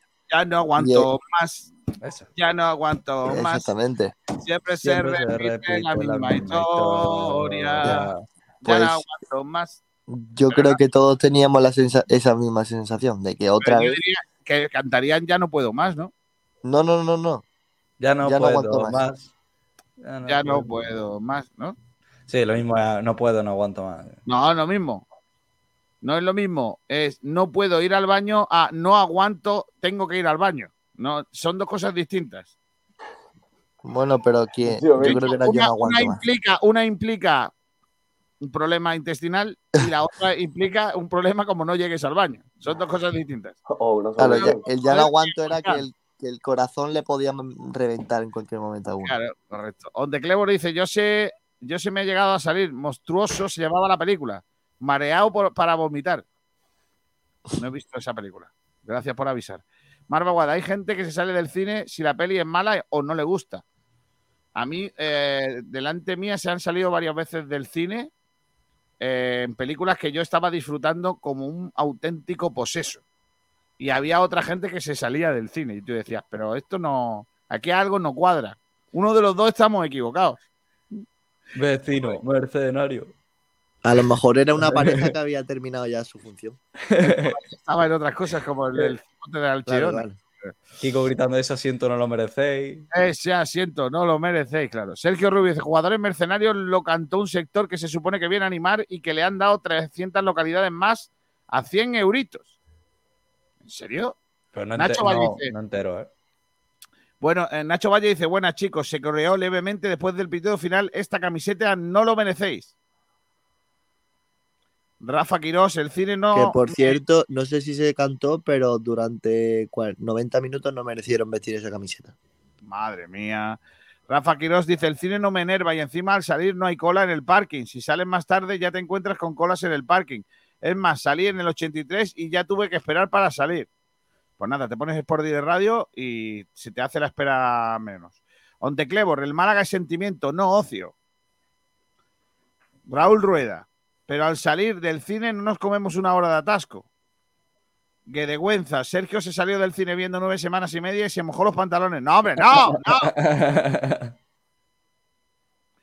Marva Aguada, yo no fui, pero con 0-3 me hubiera ido para no comerme el atasco un lunes a las tantas. Lo que hay que es que valorar que fueron casi 22.000 personas. Cristian dice, Kiko, hablando del espectáculo del fútbol, si saco una entrada para el Madrid-Barça, eso para mí sí es un espectáculo. Le da igual quien gane, pero el Málaga es para mí un sentimiento, es diferente. Rafa Quirós, yo me voy igual que luego tengo casi una hora de camino al pueblo. Sí, pero, pero, 20 pero no sé, ¿cuántos se salieron? 13.000. 13.000 personas no, no, no tienen una hora de, ca- de camino al pueblo. Vamos, creo yo. Sergio Rubio, yo me quedé hasta el final y después los de Manolo no, ah, no habían puesto, no habían repuesto las cervezas. Así que me quedé junto al kiosco cantando kiosqueros mercenarios. Guedegüenza dice, yo comprendo que no se fueran antes de la palmilla. En la, no, que no se fueran antes. En la palmilla hay un, más espectáculo con más ataque y profesionalidad. Madre mía. Marva Guada, pues claro, Kiko, un atasco feliz no es lo mismo. Alfonso Ruiz dice, Juanvi, su primer hat-trick lo hizo fuera del Málaga. Lo mismo en Nesiri. Todos queremos que el primer hat-trick de Loren Zúñiga sea con la camiseta del Málaga. Sí se puede. Pues espera Eh, sentado, ¿eh? Para que haga un lo digo yo. Aunque meta uno ya me vale. Pedro Padilla dice, pero vamos a ver, Kiko. Haces un sacrificio, aguantar las colas para ir a casa para vitorear el sacrificio del equipo, el sacrificio por ambas partes. Marva. Guada, perder y pisoteando la camiseta, si al menos compitieran. De- eh, eh, no sé, tío, hay tanto que tenemos que aprender el fútbol inglés. En fin. Curro Moreno González, el aficionado es soberano. Ante eso, silencio y respeto. Yo creo que el aficionado no es soberano. El aficionado es, un, es alguien que forma parte también del- de esta historia. Pero no es soberano. Eso, eso de que el cliente siempre lleve la razón está por ver, ¿eh? También un aficionado ayer le dijo paquete a Enric Mas. Y, y- Siempre lleva razón, ¿no? No, no, no debería. Cambio de rumbo. Si se, sentri- si se tendría que haber quedado, sí, se tendría que haber quedado el campo vacío, pero aquí no hay para hacerlo. Sergio Trillo, también que la gente se vaya antes de que termine el partido, considero que es una forma de protesta hacia el equipo. Que de Güenza, Guede no se fue 15 minutos antes porque había ido con el coche de Manolo. No, la mejor torta es campo vacío. Dice cambio de rumbo. Ruiz Rueda, perdón, Raúl Rueda. Yo he escuchado comentarios que es de auténtica vergüenza. Rafa Quirós, si es a las 16.15 como en versus al Albacete, pues mira, pero llegué a mi casa cerca de la una. Pedro Padilla, si estás dormido o atontolinado, una buena pitada te puede despabilar o hacerte ver algo. Miguel Almendral, el público es soberano. Dentro de los límites de la legalidad puede hacer lo que quieran y lo que diga ningún periodista puede corregir eso. Almendral, no, no te metas con los periodistas. Eh, cambio de rumbo. No Kikos. No kilos. Empieza a pitar cuando esté. vale, vale. No, Kiko, empieza a pitar cuando esté en primera RF. Vale, perfecto. Esa- ahí lo entiendo. Dailor, al final de la primera mitad ya había murmullos y algún pito con Gallar cuando tardaba en soltarla. Eso no lo entendí. El resto es normal. La afición está quemada. Gonzalo Torres, ¿a quién veis como nuevo entrenador del Málaga si sale Guede? Viajero mochilero, Kiko. Álvaro Cervera. Ya está Ignacio con la vara. Álvaro Cervera, madre El mía. que ese- faltaba ya, el que faltaba ya. eso el es. Amarrategui- eso es Amarrategui máximo. Además, no podría, no tiene jugadores para jugar Es como le que, gusta. bueno, es que yo no pido, yo no pido a Muñiz porque no se puede, pero es que lo pediría desde ya. Pues Muñiz tendría que firmar un equipo entero, porque con el equipo que tiene Guede no podría jugar. Subiría a Sí. 17 defensas. No te creas, con Muñiz con este equipo, pues competiría por lo menos. Madre mía. Eh, Viajero Mochilero dice Kiko, ten en cuenta que Salvi es árbitro, está acostumbrado a las pitadas. Imagínate que los de segunda son malos, imagínate cómo será Salvi arbitrando. ¡Ay, pollitos! Un día voy a invitar a que venga. Qué de vergüenza, Kiko. Un cono en tu programa es Pablo Batín. A ver cuándo lo largas. Sergio Rubio, Microman la cantó mal. ¿Quién es Microman? El hombre que está con el micrófono en, Ah, en Fondo vale, Sur. vale, vale, vale, vale. Eso es otra cosa que algún día. ¿Sabéis que no soporto eso, no? Que, que los equipos permitan que haya un señor con un micrófono dentro del estadio. No, no, no, no, no lo digo por el Málaga, ¿eh? lo digo por todos los equipos de fútbol de primera división y segunda, que es que en todos ¿Por, por prácticamente. qué motivo? Pero, ¿Cómo va a haber un tío con un micrófono en el estadio? ¿Cómo? En, reali- en ¿Qué problema realidad, porque hay un tío con un micrófono en el estadio? a que ver, no- eh, en Argentina, por ejemplo, los cánticos no, no lo empieza nadie. Eh, se empieza desde la propia grada y el resto lo, lo sigue. Eh, la gente que está arriba, por ejemplo, a mí, que a mí no me parece mal, ¿eh? pero yo entiendo lo que dice Kiko. La gente que está, por ejemplo, en otros sectores, que está viendo el fútbol, tiene que estar escuchando todo el rato lo que dice alguien por un micrófono cuando lo que quiere es ver el espectáculo. Es que, es que además, eh, ¿cómo, ¿cómo entra ese micrófono ahí? Porque, claro, si no te dejan entrar con una Coca-Cola sin tapón, o sea, con tapón, ¿cómo entra un tío con un micrófono en el estadio? No, a ver, a ver, a ver, eso lo hace el club, evidentemente. Todos los, todos los eh, altavoces, el micrófono y eso, lo, todo lo pone el club Claro. y evidentemente tiene una responsabilidad. que no, que no, a mí personalmente no me gusta, que no, no, no es que tenga nada malo, pero a mí personalmente no me gusta. Yo, yo prefiero ir al fútbol y que no me digan que tengo que cantar. Déjame que yo cante lo que a mí me dé la gana. Pero bueno, cada uno ya es la opinión de cada uno. ¿eh? Oye, por cierto, el hombre lo hace muy bien, ¿eh?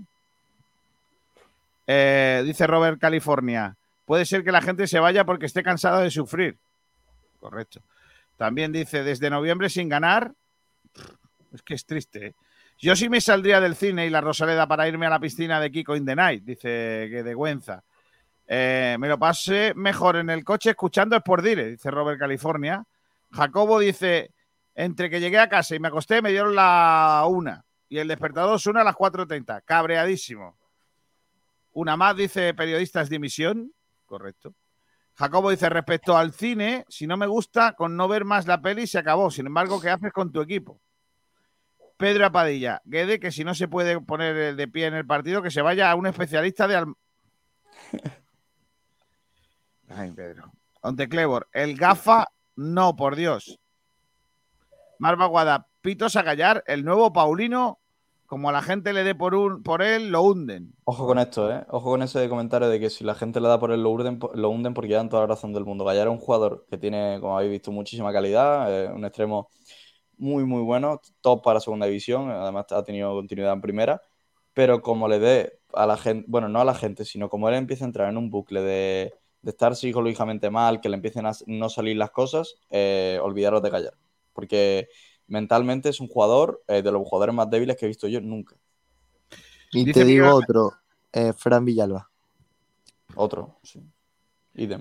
Miguel Almendral dice, apuesta. Si Guede pierde el próximo partido, tiene un 80% de posibilidades de que no consiga ninguna victoria y le destituya. Madre mía. Bueno, esa, esa apuesta, lo de decir, bueno, si tal, 80%. o sea, Cambio de rumbo dice, me gustaría el entrenador de Las Palmas para el Málaga. Demostró saber de fútbol un millón de veces más que Guede. Se lo va a quitar rápido ahora. Está, Pablo, está Paco Gémez sin equipo, pero igual ahora va a los sets de televisión de, a defender a su hija, que va a entrar en un concurso de estos de convivencia. Bueno, Paco Gémez dijimos que era una mentira de entrenador, todo rating de nosotros, de Juan y de mí, cuando nos ganó 0-5 y ahora está en el paro. Eh, Sí, ¿no? Es un entrenador que tiene dos partidos y listo. A mí no me gusta. Pero bueno, eh, dice Mar Baguada, el que lleva el altavoz es el más tranquilo y pacífico del estadio. No hay riesgos de que, de que lo lance. Pedro Padilla, ya que te gusta tanto California, Kiko, pon la canción California Love de eh, Tupac. No, no que nos castigan. Eh, on Clevor, Gallar en el partido del otro día le hacía falta un balón para él y otro para los 21 restantes.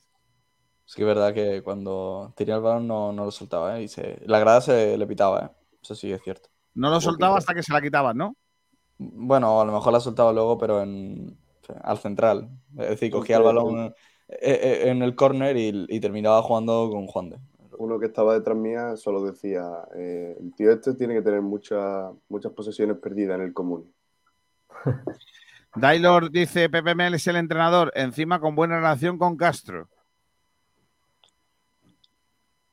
No estoy de acuerdo, pero bueno. Em, eso ha sido con respecto al primero de los debates. No sé qué ha, dicho la gente en redes sociales, tengo que mirarlo en Twitter. Eh, a ver qué han opinado de este primer debate del día. Y ahora vamos a ir con el segundo. El primer debate del día es eh, si la gente puede criticar o no y todo eso. Dice Rau, lo de aplaudir hay gente criticando eso muy ventajista y dándose golpes en el pecho es una auténtica gilipollez, porque hay que analizar el momento en que se hizo y cómo estaba el partido la clase de cabreo que tenía la gente. Yo mismo soy uno de ellos y aplaudí para que eso doliera. Y se ve que dolió. Pues lo que hay eh, en mi derecho estoy y fue una forma de quejarme como abonado yo y mis dos hijas. Y luego me quedé hasta el final para ver las caras de quemados y pité a tomar. Por eso pago. Ahora que critique el más malaguista. Jolines. Raúl, no se puede criticar. Hay muchas personas que tienen que madrugar para trabajar o estudiar el día siguiente.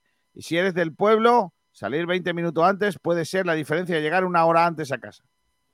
Benjamín Zotano, nueve meses sin ganar en casa y con un bochornoso partido tras partido, la afición como si no quiere ir, demasiado que la gente saca hasta entradas. Fere MJ, con la quemadura acumulada, que llevamos entiendo cualquier cosa que haga un malaguista, por cierto. O fichamos lateral izquierdo y derecho o difícil lo vamos a tener. Enrique Malaguista, yo aplaudí a un rival en el minuto 70 que se ha marcado un partidazo con 0-3, no lo veo mal. Otra cosa sería con un resultado apretado. Salva Mata. Solo dos veces en 25 años de abonado me he ido antes. El año pasado contra el y el lunes. Ya no podía seguir viendo más. Me daba pena, rabia y solo pensaba en salir corriendo del estadio. Además de levantarme a las 7 de la mañana para ir a currar. Tenemos el cielo ganado. Jaime Morente, sinceramente, si van a venir para aplaudir a los rivales, cosa que jamás he visto, ensuciar el estadio de pipas e irse antes de tiempo, mejor que no vengan. ¡Uh! Sergio González, yo entré llegar a la una por el tráfico, llegar a las doce y media por irme diez minutos antes con un bochornoso 04, fácil e- elección. José Manuel dice, ¿por qué se va a criticar a la afición? Habrá gente que decide irse antes para no cabrearse más, otro que deciden quedarse hasta el final para pitar el equipo y aplaudir a un contrario que te ha aburreado en, en potestad, es potestad de cada persona que va al estadio. Eh, Tete Poveda dice, después de lo que estamos aguantando, la gente puede hacer lo que le dé en, gana. No, la gente puede hacer lo que le dé la gana aguantando o no aguantando. Y Marduk dice, coña, cree que nuestra pregunta es un poco de coña. Bueno, no me parece. Eh, no me parece mal. Eh, y la otra, vamos ahora con el otro deba- eh, debate, si te parece, niño. El otro debate que preguntamos. Si estamos, si estamos obligados a fichar visto lo visto. Pues eso, que sí estamos obligados a fichar. Bueno, nosotros no, Manolo. Eh, Venga. Manolo, está, Manolo está obligado a firmar un lateral izquierdo antes de que se cierre el, el mercado de verano, la verdad. Yo creo que el, el principal, el principal fichaje que, se- tiene que hacer. Y si se firma un lateral derecho, pues mejor también.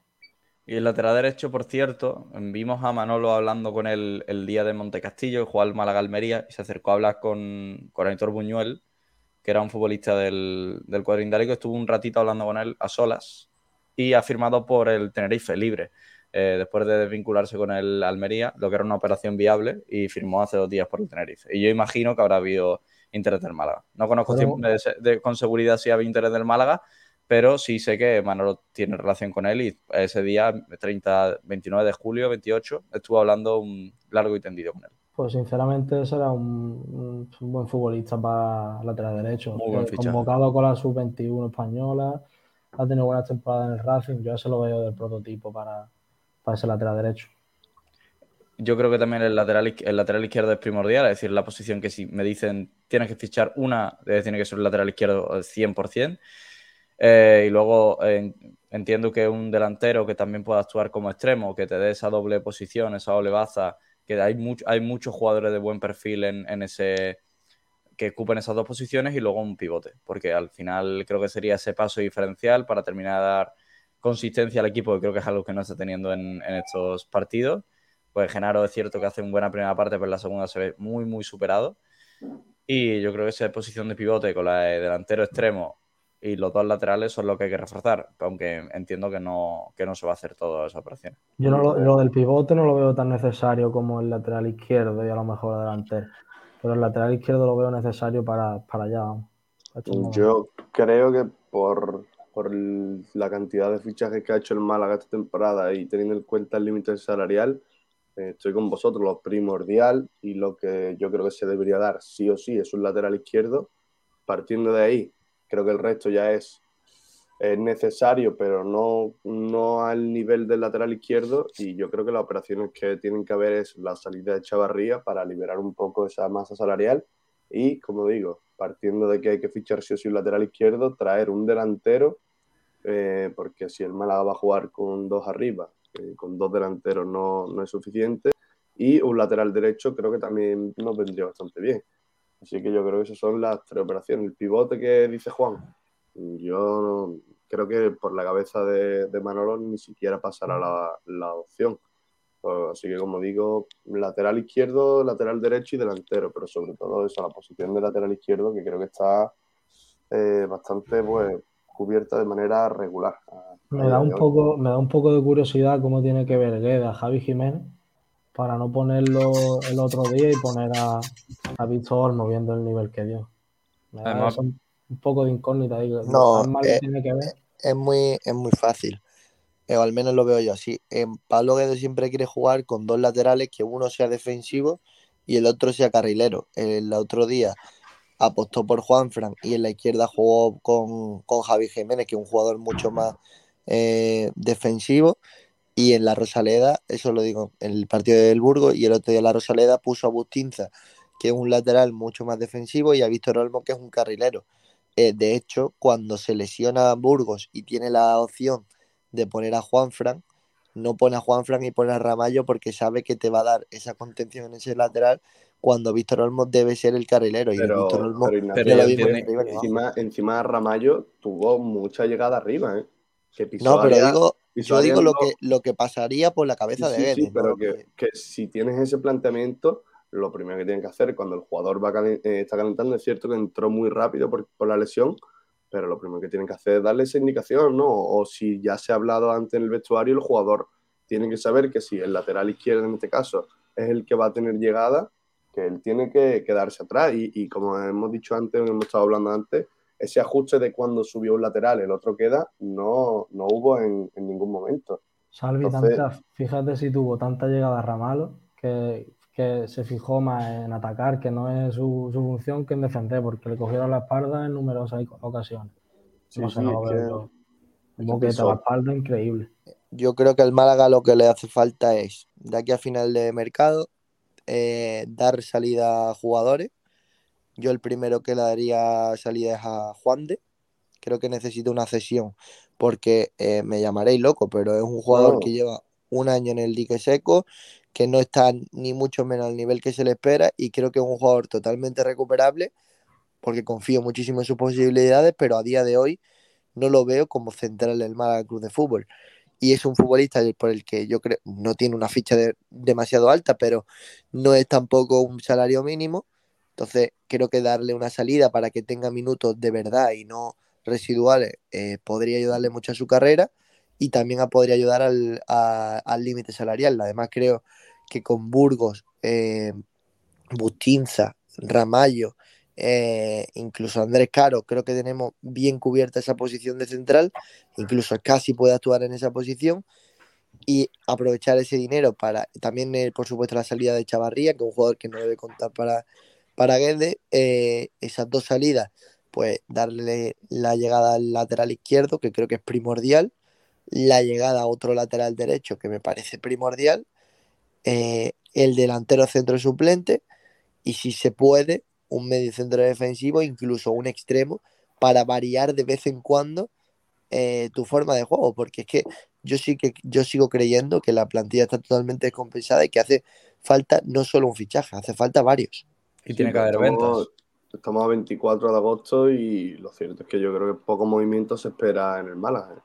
A no ser que llegue el semana. acuerdo, de pa- acuerdo de patrocinio y el Málaga ingrese 1,5 millones, y que vayan directo al límite y a partir de ahí sí puede hacer fichajes, pero en el caso de que no se den esos acuerdos de patrocinio al, al estadio, no creo yo que haya ninguna manera, a no ser que se le encuentre salida a Chava o haya algún equipo que apueste fuerte por Loren. es que el Málaga tiene un problema con, con Chavarría porque creo que es un jugador con, con el que Guede no cuenta para nada, que eh, pues, ni siquiera como tercer delantero, es decir, eh, por ejemplo, va a jugar antes, yo creo, eh, Loren que Chavarría, y es un jugador al que buscarle salida es primordial. Vayas a traer o no algún refuerzo, yo creo que tienes que, que buscarle salida, porque si no va a contar el entrenador con él, eh, no, te merece la pena tenernos ni como cuarto delantero, porque es que si no va, si no va a jugar, ni en Es caso de es- necesidad, Chavarría y Juan de son dos jugadores que entre los dos pueden estar computando unos 600.000 euros en el límite.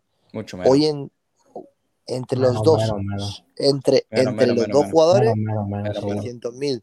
Eh, Menos. daros, daros cuenta que Chavarría llegó con el límite con el con el límite salarial más bajo, creo que cobrando el mínimo, pero eh, después firmó un contrato en el que eh, el primer año iba a cobrar tanto y el segundo iba a cobrar más, que es este. Chavarría tiene un contrato alto dentro de, la- de lo que es el Málaga. Y Juan no, de no también creo que re- llegue a los 300 al y año. Juan de también renovó la, eh, la pasada temporada a lo sumo, porque es un jugador que para Manolo es súper importante y que tiene un salario de, de eso, más o menos. Eh, entonces, esos do- esas dos salidas creo que liberarían muchísimo el margen salarial y eh, ayudaría a que llegasen nuevos fichajes. Pero Ignacio, parece que- que... parece que Juan de, o sea, que Guede cuenta con Juan de porque, ah, por ejemplo, el otro día en el partido contra Las Palmas fue titular y eh, eh, tampoco no hemos parado mucho a, a hablar sobre Juan de, pero es cierto que en pretemporada, no recuerdo el partido, creo contra el Almería, Contra eh, Granada. tuvo- contra el Granada, tuvo una acción defensiva que, que lo deja, que lo deja pues retratado de alguna manera y, y el otro día en, en una de las acciones de gol eh, creo que es el El último, gol. El, el último, último gol. gol, eh, junto con Víctor Olmo, muy blandito los dos, una defensa propia de categorías inferiores y, y, no sé, muy A blandito los Juan dos. de, yo Y- creo que lo que le pasa es que todavía tiene, creo, ¿eh? y, y no sé si es lo que le ocurre, pero todavía tiene miedo a lesionarse. Eh, muchas veces le veo que no fuerza al máximo porque cree que, que puede volver a recaer y, y es un jugador que antes no tenía miedo a nada ni a nadie. Yo recuerdo ese emparejamiento con Estuani que mm, me hizo, vamos, eh, creer que teníamos uno de los mejores centrales de la categoría. Y lo, y lo Y seguimos creo- teniendo, ¿eh? y yo creo que lo tuvimos. eh, pero ahora mismo Juan de no es ni un 60-50% de lo que fue en ese momento. Entonces, por eso creo que necesita una cesión. Es un jugador que todavía tiene 23 años, Pero que no puede creo- crecer no creo que- muchísimo. No creo que pase por la cabeza de la Pero una sesión de. Juan de te, te obliga a volver a firmar, Ignacio, a otro central. Bueno, no, no creo que sería tan urgente. No, pero igual, No te igualmente obliga, no te quedaría. obliga a firmarlo, pero. pero creo con, que- Esteban Burgo, con Esteban Burgo lesionado, ¿qué sacaríais? ¿Un Butín Cerramayo de parejas centrales? Un Butín Milán. Zarrama- un Butín o un Escasi. Ramallo. Eh, vamos a ver. Y, y Burgos, no creo que la lesión de Burgos sea eh, tan grave, evidentemente. Eh, pero bueno, es que hay, que arriesgar en este momento y creo que la posición de lateral ahora mismo es primordial, primordial, que es que como no se arregle eso, el Málaga va a sufrir mucho, muchísimo. Bueno, vamos a seguir leyendo algunos comentarios que tenemos por aquí atrasados de antes. Eh, Cristian Ruiz que dice, ¿y si ponemos a Ivonne Navarro, entrenador de ambos equipos de la ciudad? Cambio de rumbo. Eh, pregunta que entrenador quiere que venga y pronto estará en la calle. Eh, y pronto eh, estará Guedes en la calle. Lo siento por ti, Kiko. Spiderman, red- eh, que de Genza, Spiderman en red social ha dicho que se fue 15 minutos antes. Una, una ama dice Almendral, más dinero perdido el año pasado apostando al Málaga versus a Morevieta. Miguel Almendral que dice, por tu economía no estar en partido donde juega el Málaga. No, no es recomendable, la verdad. No es que yo lo haya hecho alguna vez, pero no, no es recomendable. Antonio García que dice, hola Boquerones, yo, yo estuve en la Rosaleda. Fue impresionante cómo estaba el campo eh, lleno. De la mejor afición de España, impresionante el maltrato que se nos está dando. Un ama dice, aprendidísimo yo. Aaron Fernández Moreno, a este paso me hago del Albacete. Pues si eres del Albacete tampoco vas a tener muchas más alegrías que, que del Málaga, ¿eh? Eso también te digo. Onda Clebor, el de las pipas. Antonio García, Bosquerones Paisanos, la mejor afición de España. No se parece este maltrato todavía. Estamos a tiempo de que se pueda arreglar la situación. Que se pongan las pilas Gaspar y Guedes. Desde Facebook, eh, Juan A. Sepúlveda. Tenemos que firmar un lateral izquierdo, un pivote defensivo y otro delantero. Para este oyente no hace falta el segundo lateral derecho. Que todavía me suena todavía extraño que Miguel Andrán haya comentado eh, sobre alguien de un chico que está en Algeciras, aunque seguramente estará más abajo. No, chico de Algeciras, no. El que el otro día dio una asistencia, o creo que fueron incluso dos, en el Alcoraz con, con el, el- con el Cartagena, que es un jugador que estaba cobrando aquí el mínimo salarial, que se llama Calero. Que no quería jugar en el que Málaga. el- lo ha comentado antes Miguel y, y es que el Málaga ha dejado ir laterales que probablemente mm, puedan valer, mm, bueno, puedan valer no, que se está demostrando que tenían más nivel que, que los que tenemos a, a día de hoy. Entonces no es solo, no es solo analizar las llegadas que, que ha habido, que creo que se ha movido relativamente bien el Málaga en el mercado, sino son las salidas que, que se han permitido y que de una manera u otra influyen en que hoy estemos tan justos en esos laterales. Pero chicos, Eh, eh, Cale- Calero, eh, Ale Benítez. Calero no sigue en el Málaga porque Calero no quiere. Sí, bueno, pero eso no me vale. Eh, si, Calero, si Calero no quiere seguir en el Málaga, es tan fácil como tú tienes un contrato, eh, si no quieres cumplir, lo pagas. Esto es muy fácil. No se le da esa facilidad que se le dio el año pasado para salir cedido porque quería tener minutos y el Málaga no tenía un recambio como él. De hecho, lo- de- lo- después lo sufrimos. Y este año lo mismo. Un jugador que ha estado lesionado durante un año, que pobrecito del pobre, la verdad que es una faena y, y creo que el Málaga lo ha ayudado hasta el final, pero si mm, no quiere competir, no quiere estar en un equipo donde a lo mejor no es titular y se quiere marchar, pues muy fácil, es tan fácil como paga, el, el- paga tu cláusula de rescisión y te vas, pero no se lo regala a un rival que se supone que es directo como el Cartagena y eh, te desprendes de un futbolista que cobraba el mínimo salarial. Sabes que, la- Ignacio, tú sabes perfectamente que la única opción para Calero no seguir en el Málaga era la de vinculación en su contrato.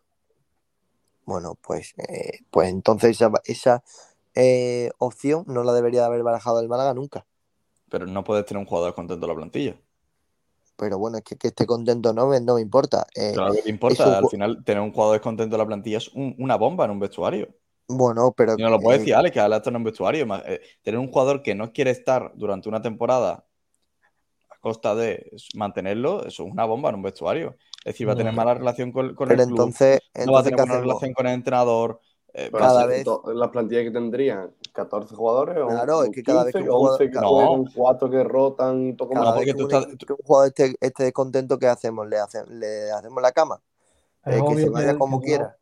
Es obvio que tú no puedes tener a todos los, tus jugadores de la plantilla contentos, pero si hay un, algún jugador que está con el cable cruzado constantemente y, y no quiere estar en el equipo, eso es un problema. Yo te lo digo porque lo he vivido precisamente en Atlético Malagueño y eso al final genera problemas en los entrenamientos, con el cuerpo técnico, no, no hay nada positivo ahí. Pero el- eh, yo entiendo que haya jugadores descontentos en el mes de septiembre, en el mes de octubre, en el mes de noviembre, cuando ya estás en dinámica de equipo, pero que un jugador esté descontento antes de empezar la temporada es algo que tú no puedes aguantar porque sabes que en septiembre va a seguir, va a estar más descontento, en octubre más, hasta el día que llegue, se ausente un entrenamiento y ya forme un lío. Es decir, iba a ser un, problema grande de Calero, que yo no dudo de su profesionalidad, ¿eh? que a lo mejor eh, lo hubiese mantenido el Málaga por, por activa por pasiva y ahora mismo estaría entrenando y tal. Pero yo creo que, que si un jugador no quiere estar en un equipo, eh, lo mejor es que salga porque no, no va a hacer bien ni a él ni, ni al propio club. Además que Calero se ganó por su profesionalidad durante otros años poder elegir dónde jugar. Esa es la realidad. Seguimos. Eh, bueno, por aquí cambio de rumbo. ¿Cómo la afición sabe mejor que Gaspar lo que le falta al equipo? ¿Quién me lo puede explicar? Antonio García Rodríguez, urgente fichar laterales que el lunes los vi nulos y centro del campo de calidad y currárselo. Gaspar y Guede, Miguel Almendral. El Málaga necesita dos puntos, dos delanteros, ya que Chava, Lorien y Adrián son inválidos. Un pivote defensivo de garantías, dinero en un lateral izquierdo, estoy muy de acuerdo con eso, hay que echar lo que haya en el lateral izquierdo y un lateral derecho. En Algeciras hay uno majete. Y el lateral izquierdo eh, en Bélgica, se ha, movi- se ha movido de equipo este, este mercado y tenía que haber sido Federico Rica. Además era viable económicamente. Pedro Jiménez, nuestro compi. Ignacio, los laterales suben a la misma vez y lo que hace es dejar muchísimos huecos atrás. Es mejor que no suban siempre y que haya menos huecos atrás. Eso se vio el otro día en el partido. Subí a los dos laterales y a la espalda de los centrales había un, un hueco increíble. Cambio de rumbo. Mi favorito es García Pimienta. ¿Y el vuestro? García Pimienta, ya te digo que es imposible moverlo ahora mismo de, de la, de Gran Canaria. Pero imposible. Víctor de Luis, hola. Cuando perdamos tercero en Miranda, a ver si seguís diciendo que estamos en el comienzo de temporada y que todo va bien. Correcto. Que por cierto, la última vez que perdimos eh, de esta forma fue 5-0 contra el Ibiza y el siguiente partido también fue en Andúba. Y por cierto, perdimos 3-0. Eso es. Gedegenza, Ramalo. Dice el hijo del Chapo Guzmán. No entiendo. Marva Guada. eh, yo cedería a Juan de si estuviera seguro eh, de que los otros son mejores, pero creo que no es así. Sergio Trillo, lo primero es saber a qué jugamos, ya que como esto siga igual de mandar balones en largo a la espalda de la defensa para que Rubén Castro salga a correr, mal vamos. Razo 62, Las Palmas la temporada pasada quedó cuarto y jugó un playoff y se ha reforzado mejor este año. Es un favorito para ascenso directo, un equipo difícil de batir. El 11 que sacó Las Palmas el otro día no es un equipo de ascenso directo. Eh, cambio de rumbo. Se ha hecho todo a lo ligero y sin cabeza. Gedegenza. Eh... Paso al siguiente comentario. Eh, Miguel Almendral. ¿Cuánto computa el contrato a Adrián? De momento nada. Ahora, cero. Ahora mismo cero euros. Adrián aún no está quito, pero sería el mínimo, supongo. Esto la regla Puche en la sombra. Eh, viajero mochilero, cesión de Juan de. Estáis locos. Juan, para eso son profesionales y no niñatos. Los jugadores tienen contrato. A Calero se le ha echado porque Manolo se ha reído de él, igual que de Benítez. Ahora falta el lateral derecho y sobra Manolo Gaspar. Gedegenza, el Granada es un equipo de construcción. Ha fichado más que el Málaga. Y Arán Fernández, que nos dice solo, eh, solo sabemos correr detrás del balón. Y ojito, que tenemos eh, temita, ¿no, vale? Del malagueño y del juvenil de honor, que nos vas a contar Sí. un poco cómo está la actualidad de, de ambos conjuntos. Vamos a hacer un breve repaso tanto de las pretemporadas que del Atlético Malagueño y del Juvenil División del Málaga. Si me permite, en, primer, en primera parte ya empezar con el Atlético Malagueño, que como todos los años la pretemporada del Atlético Malagueño genera muchas dudas, porque si tenemos en cuenta que hay siempre cinco o seis futbolistas que están en dinámica de primer equipo y no entrenan lo suficiente con el, su propio equipo, que era el Atlético Malagueño, y del que van a tener ficha durante la temporada. Y así lo podemos ver reflejado en sus resultados. Ha tenido cinco partidos, solo ha ganado uno. Es cierto que ha jugado con, nivel, con un equipo Ceuta, que perdió 2-1 allí en Ceuta, eh, contra el Recreativo Ganada, empató 1-1, eh, perdió 1-3 contra el Polideportivo Ejido, empató con el Lucena, que, sí es de su misma categoría, de tercera división, y con el Cádiz B o Cádiz Mirandilla ahora en este caso, eh, ha sido el único partido que hasta ahora ha ganado en la pretemporada. Eh, ten en cuenta que la primera jornada de, liga que tiene el malagueño va a un campo muy, muy, muy difícil de la categoría. Te diría yo que de los más difíciles, como el Atlético Porcuna. Eh, allí en Jaén siempre son partidos rocosos, eh, pues casi siempre el arbitraje es un poco irregular y la afición aprieta mucho y mm, por lo que yo veo ahora del malagueño, pues no sé, me genera mucha duda, como te he comentado antes. También tiene un partido previsto con el Palo, que también es de su misma categoría, con el Vélez, una categoría superior, que va a ser una, buena piedra de toque para días antes de que comience la, la categoría. Y lo que yo veo que el nivel del Atlético Malagueño ha bajado con respecto a años anteriores porque si echamos la vista atrás vemos que hace un par de años en el malagueño se encontraba Juan Cruz, Alberto Quintana que acaba de salir este año, Gonzalo Creta en portería, eh, Julio Martínez, jugadores que casi todos están ahora en segunda o primera red. Y pues ahí vemos que el nivel ha bajado un poco en cuanto a calidad de jugadores. Como he comentado antes, eh, la subida y bajada constante de jugadores con el primer equipo y con el, con el filial, eso hace que el técnico del filial malaguista, en este caso Funes, no pueda mm, planificar bien sus partidos de pretemporada, su inicio de liga, y eso hace que vaya un poco, un poco cuesta abajo la cosa. Si tengo que ver algo positivo es que hay jugadores como Andrés Caro, que ahora mismo se encuentra con unas molestias en las rodillas, y yo creo que puede ser de los que pueden tirar del carro. También tenemos a Lorenzo, a Itán y esa forma que se ha visto con el primer equipo con, con un buen nivel. Ahora si pasamos al Juvenil División de No del Málaga, eh, la expectativa que se tiene con este equipo todas las temporadas es excesivamente alta porque, como todos sabéis, ha sido un equipo que ha jugado la Liga de Campeones, en este caso alguna vez que otra la ha ganado y siempre queda arriba. Y si vemos la temporada que realizó el año pasado, es nefasta, porque un juvenil división de honor del Málaga no se puede permitir quedar en la sexta posición. Así que hay en ese caso un poquillo de, presión con este, con este equipo, pero a diferencia del malagueño, los resultados que ha tenido en pretemporada son bastante mejores. Se ha enfrentado al Torre del Mar, equipo de categoría de, tercera red, y la, ha vencido con un 0-3 también con el Rincón de la Victoria, que se encuentra en División de Honor, pero que es un equipo que está llamado a ser, si no el líder de la categoría, es un principal candidato al ascenso y también le ha vencido 0-2. Incluso también con Araurín de la Torre, que es un equipo que viene descendido de, que viene descendido de tercera red y también le vence 0-4. Así que si tengo que analizar la pretemporada de Tío Malagueña del Juvenil División Honor y me tengo que quedar con una, veo mucho más convincente la del juvenil, por lo que te digo, porque se ha enfrentado a, a, rivales de categoría superior y, y le, les ha ganado. Pero claro, lo que te digo, ahí ese run run porque siempre el, el, división de honor queda arriba y el año pasado quedó una, una posición que no era lo previsto, así que me gustaría ver este año cómo, cómo va la cosa. Yo pienso que, que seguro que cambia, que cambia con respecto al año pasado.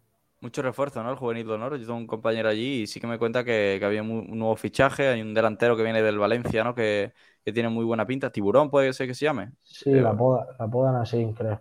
Sí, Tiburón. Lo que, lo que, pasa es que es lo que tú dices. Eh, todos los años el juvenil de honor, vamos, yo te lo digo porque lo he vivido, te encuentras que sube desde el San Félix, que es como el segundo equipo del juvenil, con 10 o 12 jugadores y firma a 9 o 8, ¿sabes? El bloque no sigue de un año tras otro y eso, la pretemporada es larga, pero yo que lo he visto no te da lo suficiente para planificar bien el equipo. Yo lo que he visto siempre es que el Juvenil División no empieza de manera irregular los primeros partidos, pero después acaba acomodando la categoría y, está- va dando el buen nivel, porque es lo que, es lo que hemos comentado por aquí. Ahora, últimamente la cantera del Málaga no es como años anteriores, pero siempre está a un buen nivel en las categorías, ¿sabes? Y yo creo que yo confío en este juvenil División de Honor este año.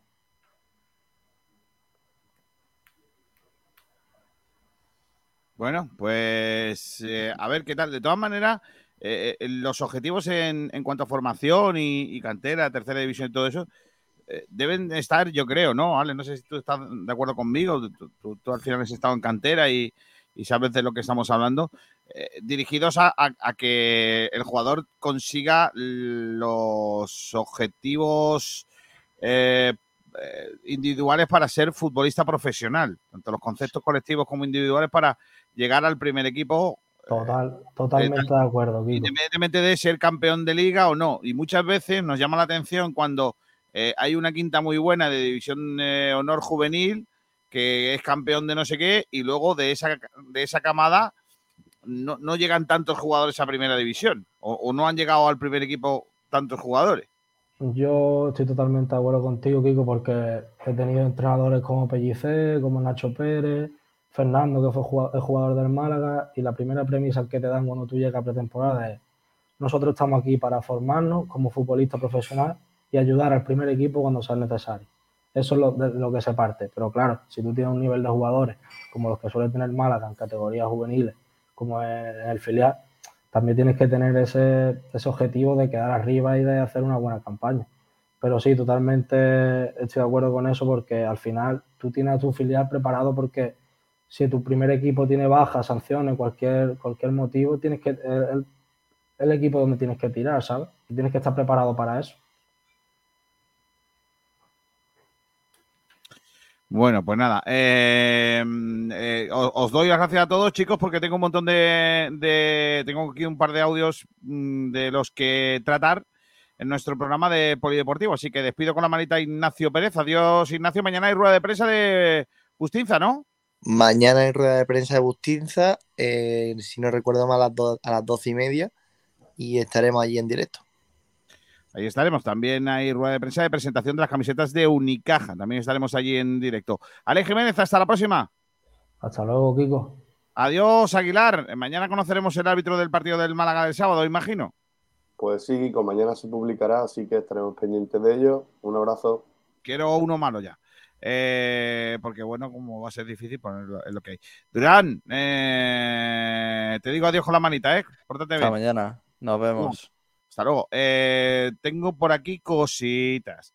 Eh, por ejemplo, hemos dicho que, que hay Tevita. Ayer eh, se disputó el partido de balonmano entre el Trops y el Conserva al Sur de la Copa Andalucía y pasó el equipo local.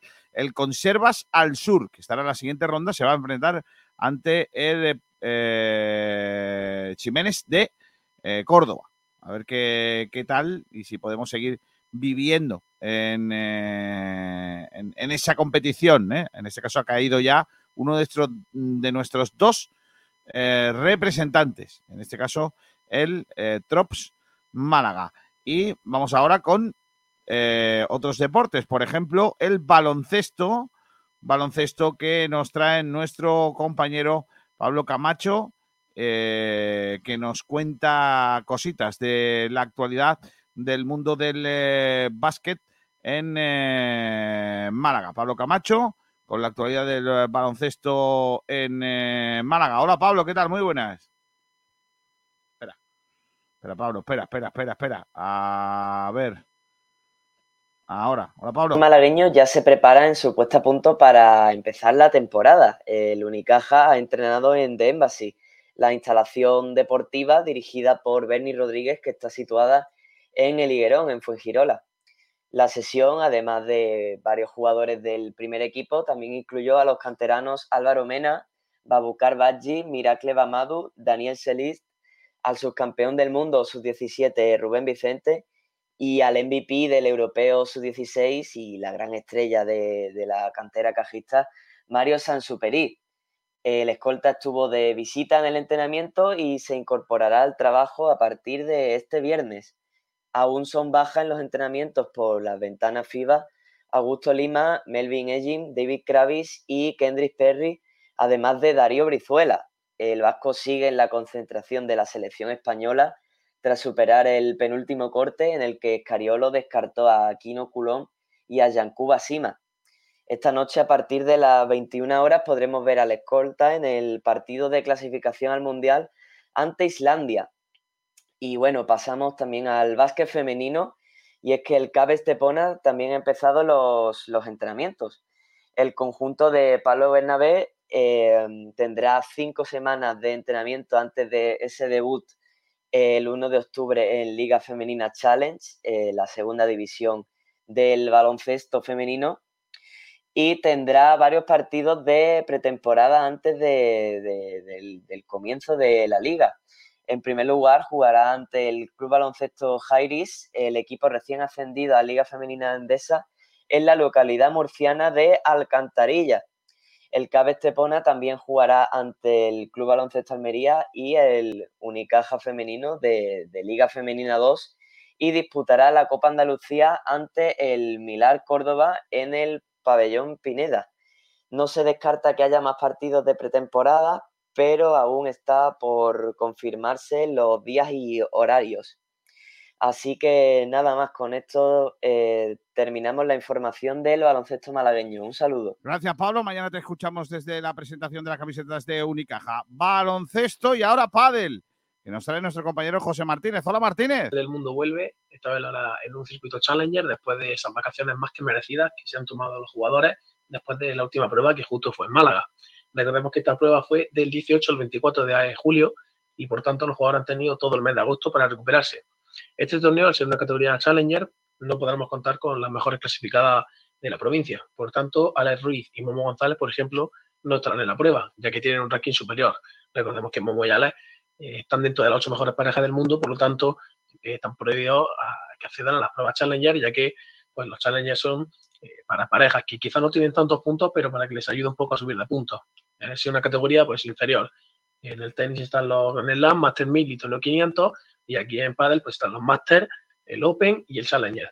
Pero las que se jugaron en este Challenger son la- las chicas, excepto Bea González, que mismo caso que Alex Ruiz, tiene un ranking también que le impide jugar esta prueba. Sí tendremos a tres representantes de la provincia que además son muy eh, interesantes su participación, ya que dos de ellas están estrenando compañeras. Eh, Mari Carmen Villalba, la primera de la que hablaremos, jugará junto a Carmen Goenaga, Goenaga, perdón, la jovencísima jugadora que recientemente han unido sus caminos y tendrán un primer partido bastante duro contra Carolina Orsi y Chenia Klaska. Se jugará el miércoles a las 4 y es la primera prueba de fuego que yo- van a tener Villalba y su nueva compañera para ver cómo, cómo se adaptan. Una pareja que va a mezclar pues la veteranía de Villalba, que recordemos que ella es una jugadora que supera la treintena, mientras que Carmen Goenaga tiene eh, 18 y 19 añitos, por tanto esa energía le va a venir muy bien a la, a la jugadora malagueña para volver a, a- a conseguir los buenos resultados de antaño. Caso eh, totalmente contrario al que sucede con Carolina Navarro. Carolina Navarro también está en la pareja en este torneo, jugará con Claudia Jensen y se enfrentará a Carla Mesa y Lorena Rufo. Este partido destaca que son tres chicas muy jóvenes, como Carla Mesa, Lorena Rufo y Claudia Jensen, la propia compañera de Carolina, y Carolina, que superando los 40 años, pues es la jugadora más veterana. Eh, mismo, mismo proceso que Villalba. Primer partido junto a su nueva compañera, Claudia Jensen, después de separarse de su compañera Elia Matrain, y habrá que ver cómo, cómo se adaptan. Claudia Jensen es una de, está llamada a ser una de las jugadoras top del futuro, un, un drive muy, muy sólido y sobre todo muy atacante que representa el, el padre modelo al que se está jugando. Veremos a ver cómo se acopla Carolina, que es cierto que quizás un poco de una generación anterior, tiene un pádel y una visión de juego bastante distinta, pero bueno, creo que esta vitalidad eh, le va a venir muy bien. Tenemos aquí como, en este caso, la diferencia de edad mucho más grande. Eh, Villalba no le saca tantos años como Carolina Navarro. Y finalmente la última malagueña que disputará eh, un partido también el miércoles a las Bueno, 4 un partido será en un eh, homenaje Marta Caparró, a- una de las que está siendo la sensación del circuito femenino debido a su gran ascenso. De hecho, estaba entre las tres jugadoras que más, más puestos han subido este año en el, en el ranking femenino. Muy buena temporada la que está realizando la malagueña, que jugará con Marta Barrera ante Ana Cortila y Sandra Belver, en un partido en el que no son favoritas, eh, tienen peor ranking, pero bueno, esta juventud también tendrán que, que demostrarla contra una pareja más afianzada, pero ese- esa juventud y descaro es un poco la, la baza que tienen ellas para jugar a su favor. Partido que también será muy interesante. Y de aquí saldrá la pareja ganadora, se enfrentará a la pareja número 2. Víctor Iglesias ya lanzó solo en un partido que ya es eh, otro calibre. Recordemos que Víctor Iglesias y Aranza, perdón, salen cabeza y número 2 porque tienen un ranking superior y seguro que será un partido muy complicado. Y a la misma hora también a las 4, que no lo había comentado antes, Carolina Navarro también jugarán, por tanto tendremos a las tres malagueñas jugando eh, a la vez. Eh, las tres serán en el club. Luego habrá que ver eh, la Plaza de Toros, ya será para las rondas más finales, pero de momento las tres malagueñas debutarán en, en el club. Y pues rápidamente me, me voy a atrever a, a, dar un pronóstico. Creo que Carolina Navarro va a pasar de ronda. Creo que esta nueva pareja va a traer muchas buenas cosas para, para Carolina Navarro, que sobre todo necesitaba ese aire, quizá de aire fresco, de ese cambio, perdón, de aire, de jugar con una compañera que tenía pues su mismo recorrido y creo que le va a venir muy bien jugar con una joven, al igual que, que Maricarmen Villalba. Realmente creo que puede ser el, el, el, trampolín que la eleve de nuevo a ese, a ese buen ranking, a ese buen juego. Y de Marta Borrero, pues creo que es la única que quizá parte como menos favorita, pero bueno, ya hemos visto que este año está siendo capaz de todo y habrá que ver eh, cómo se resuelven estos partidos. Pues nada más, chicos, nos vemos. Un saludo.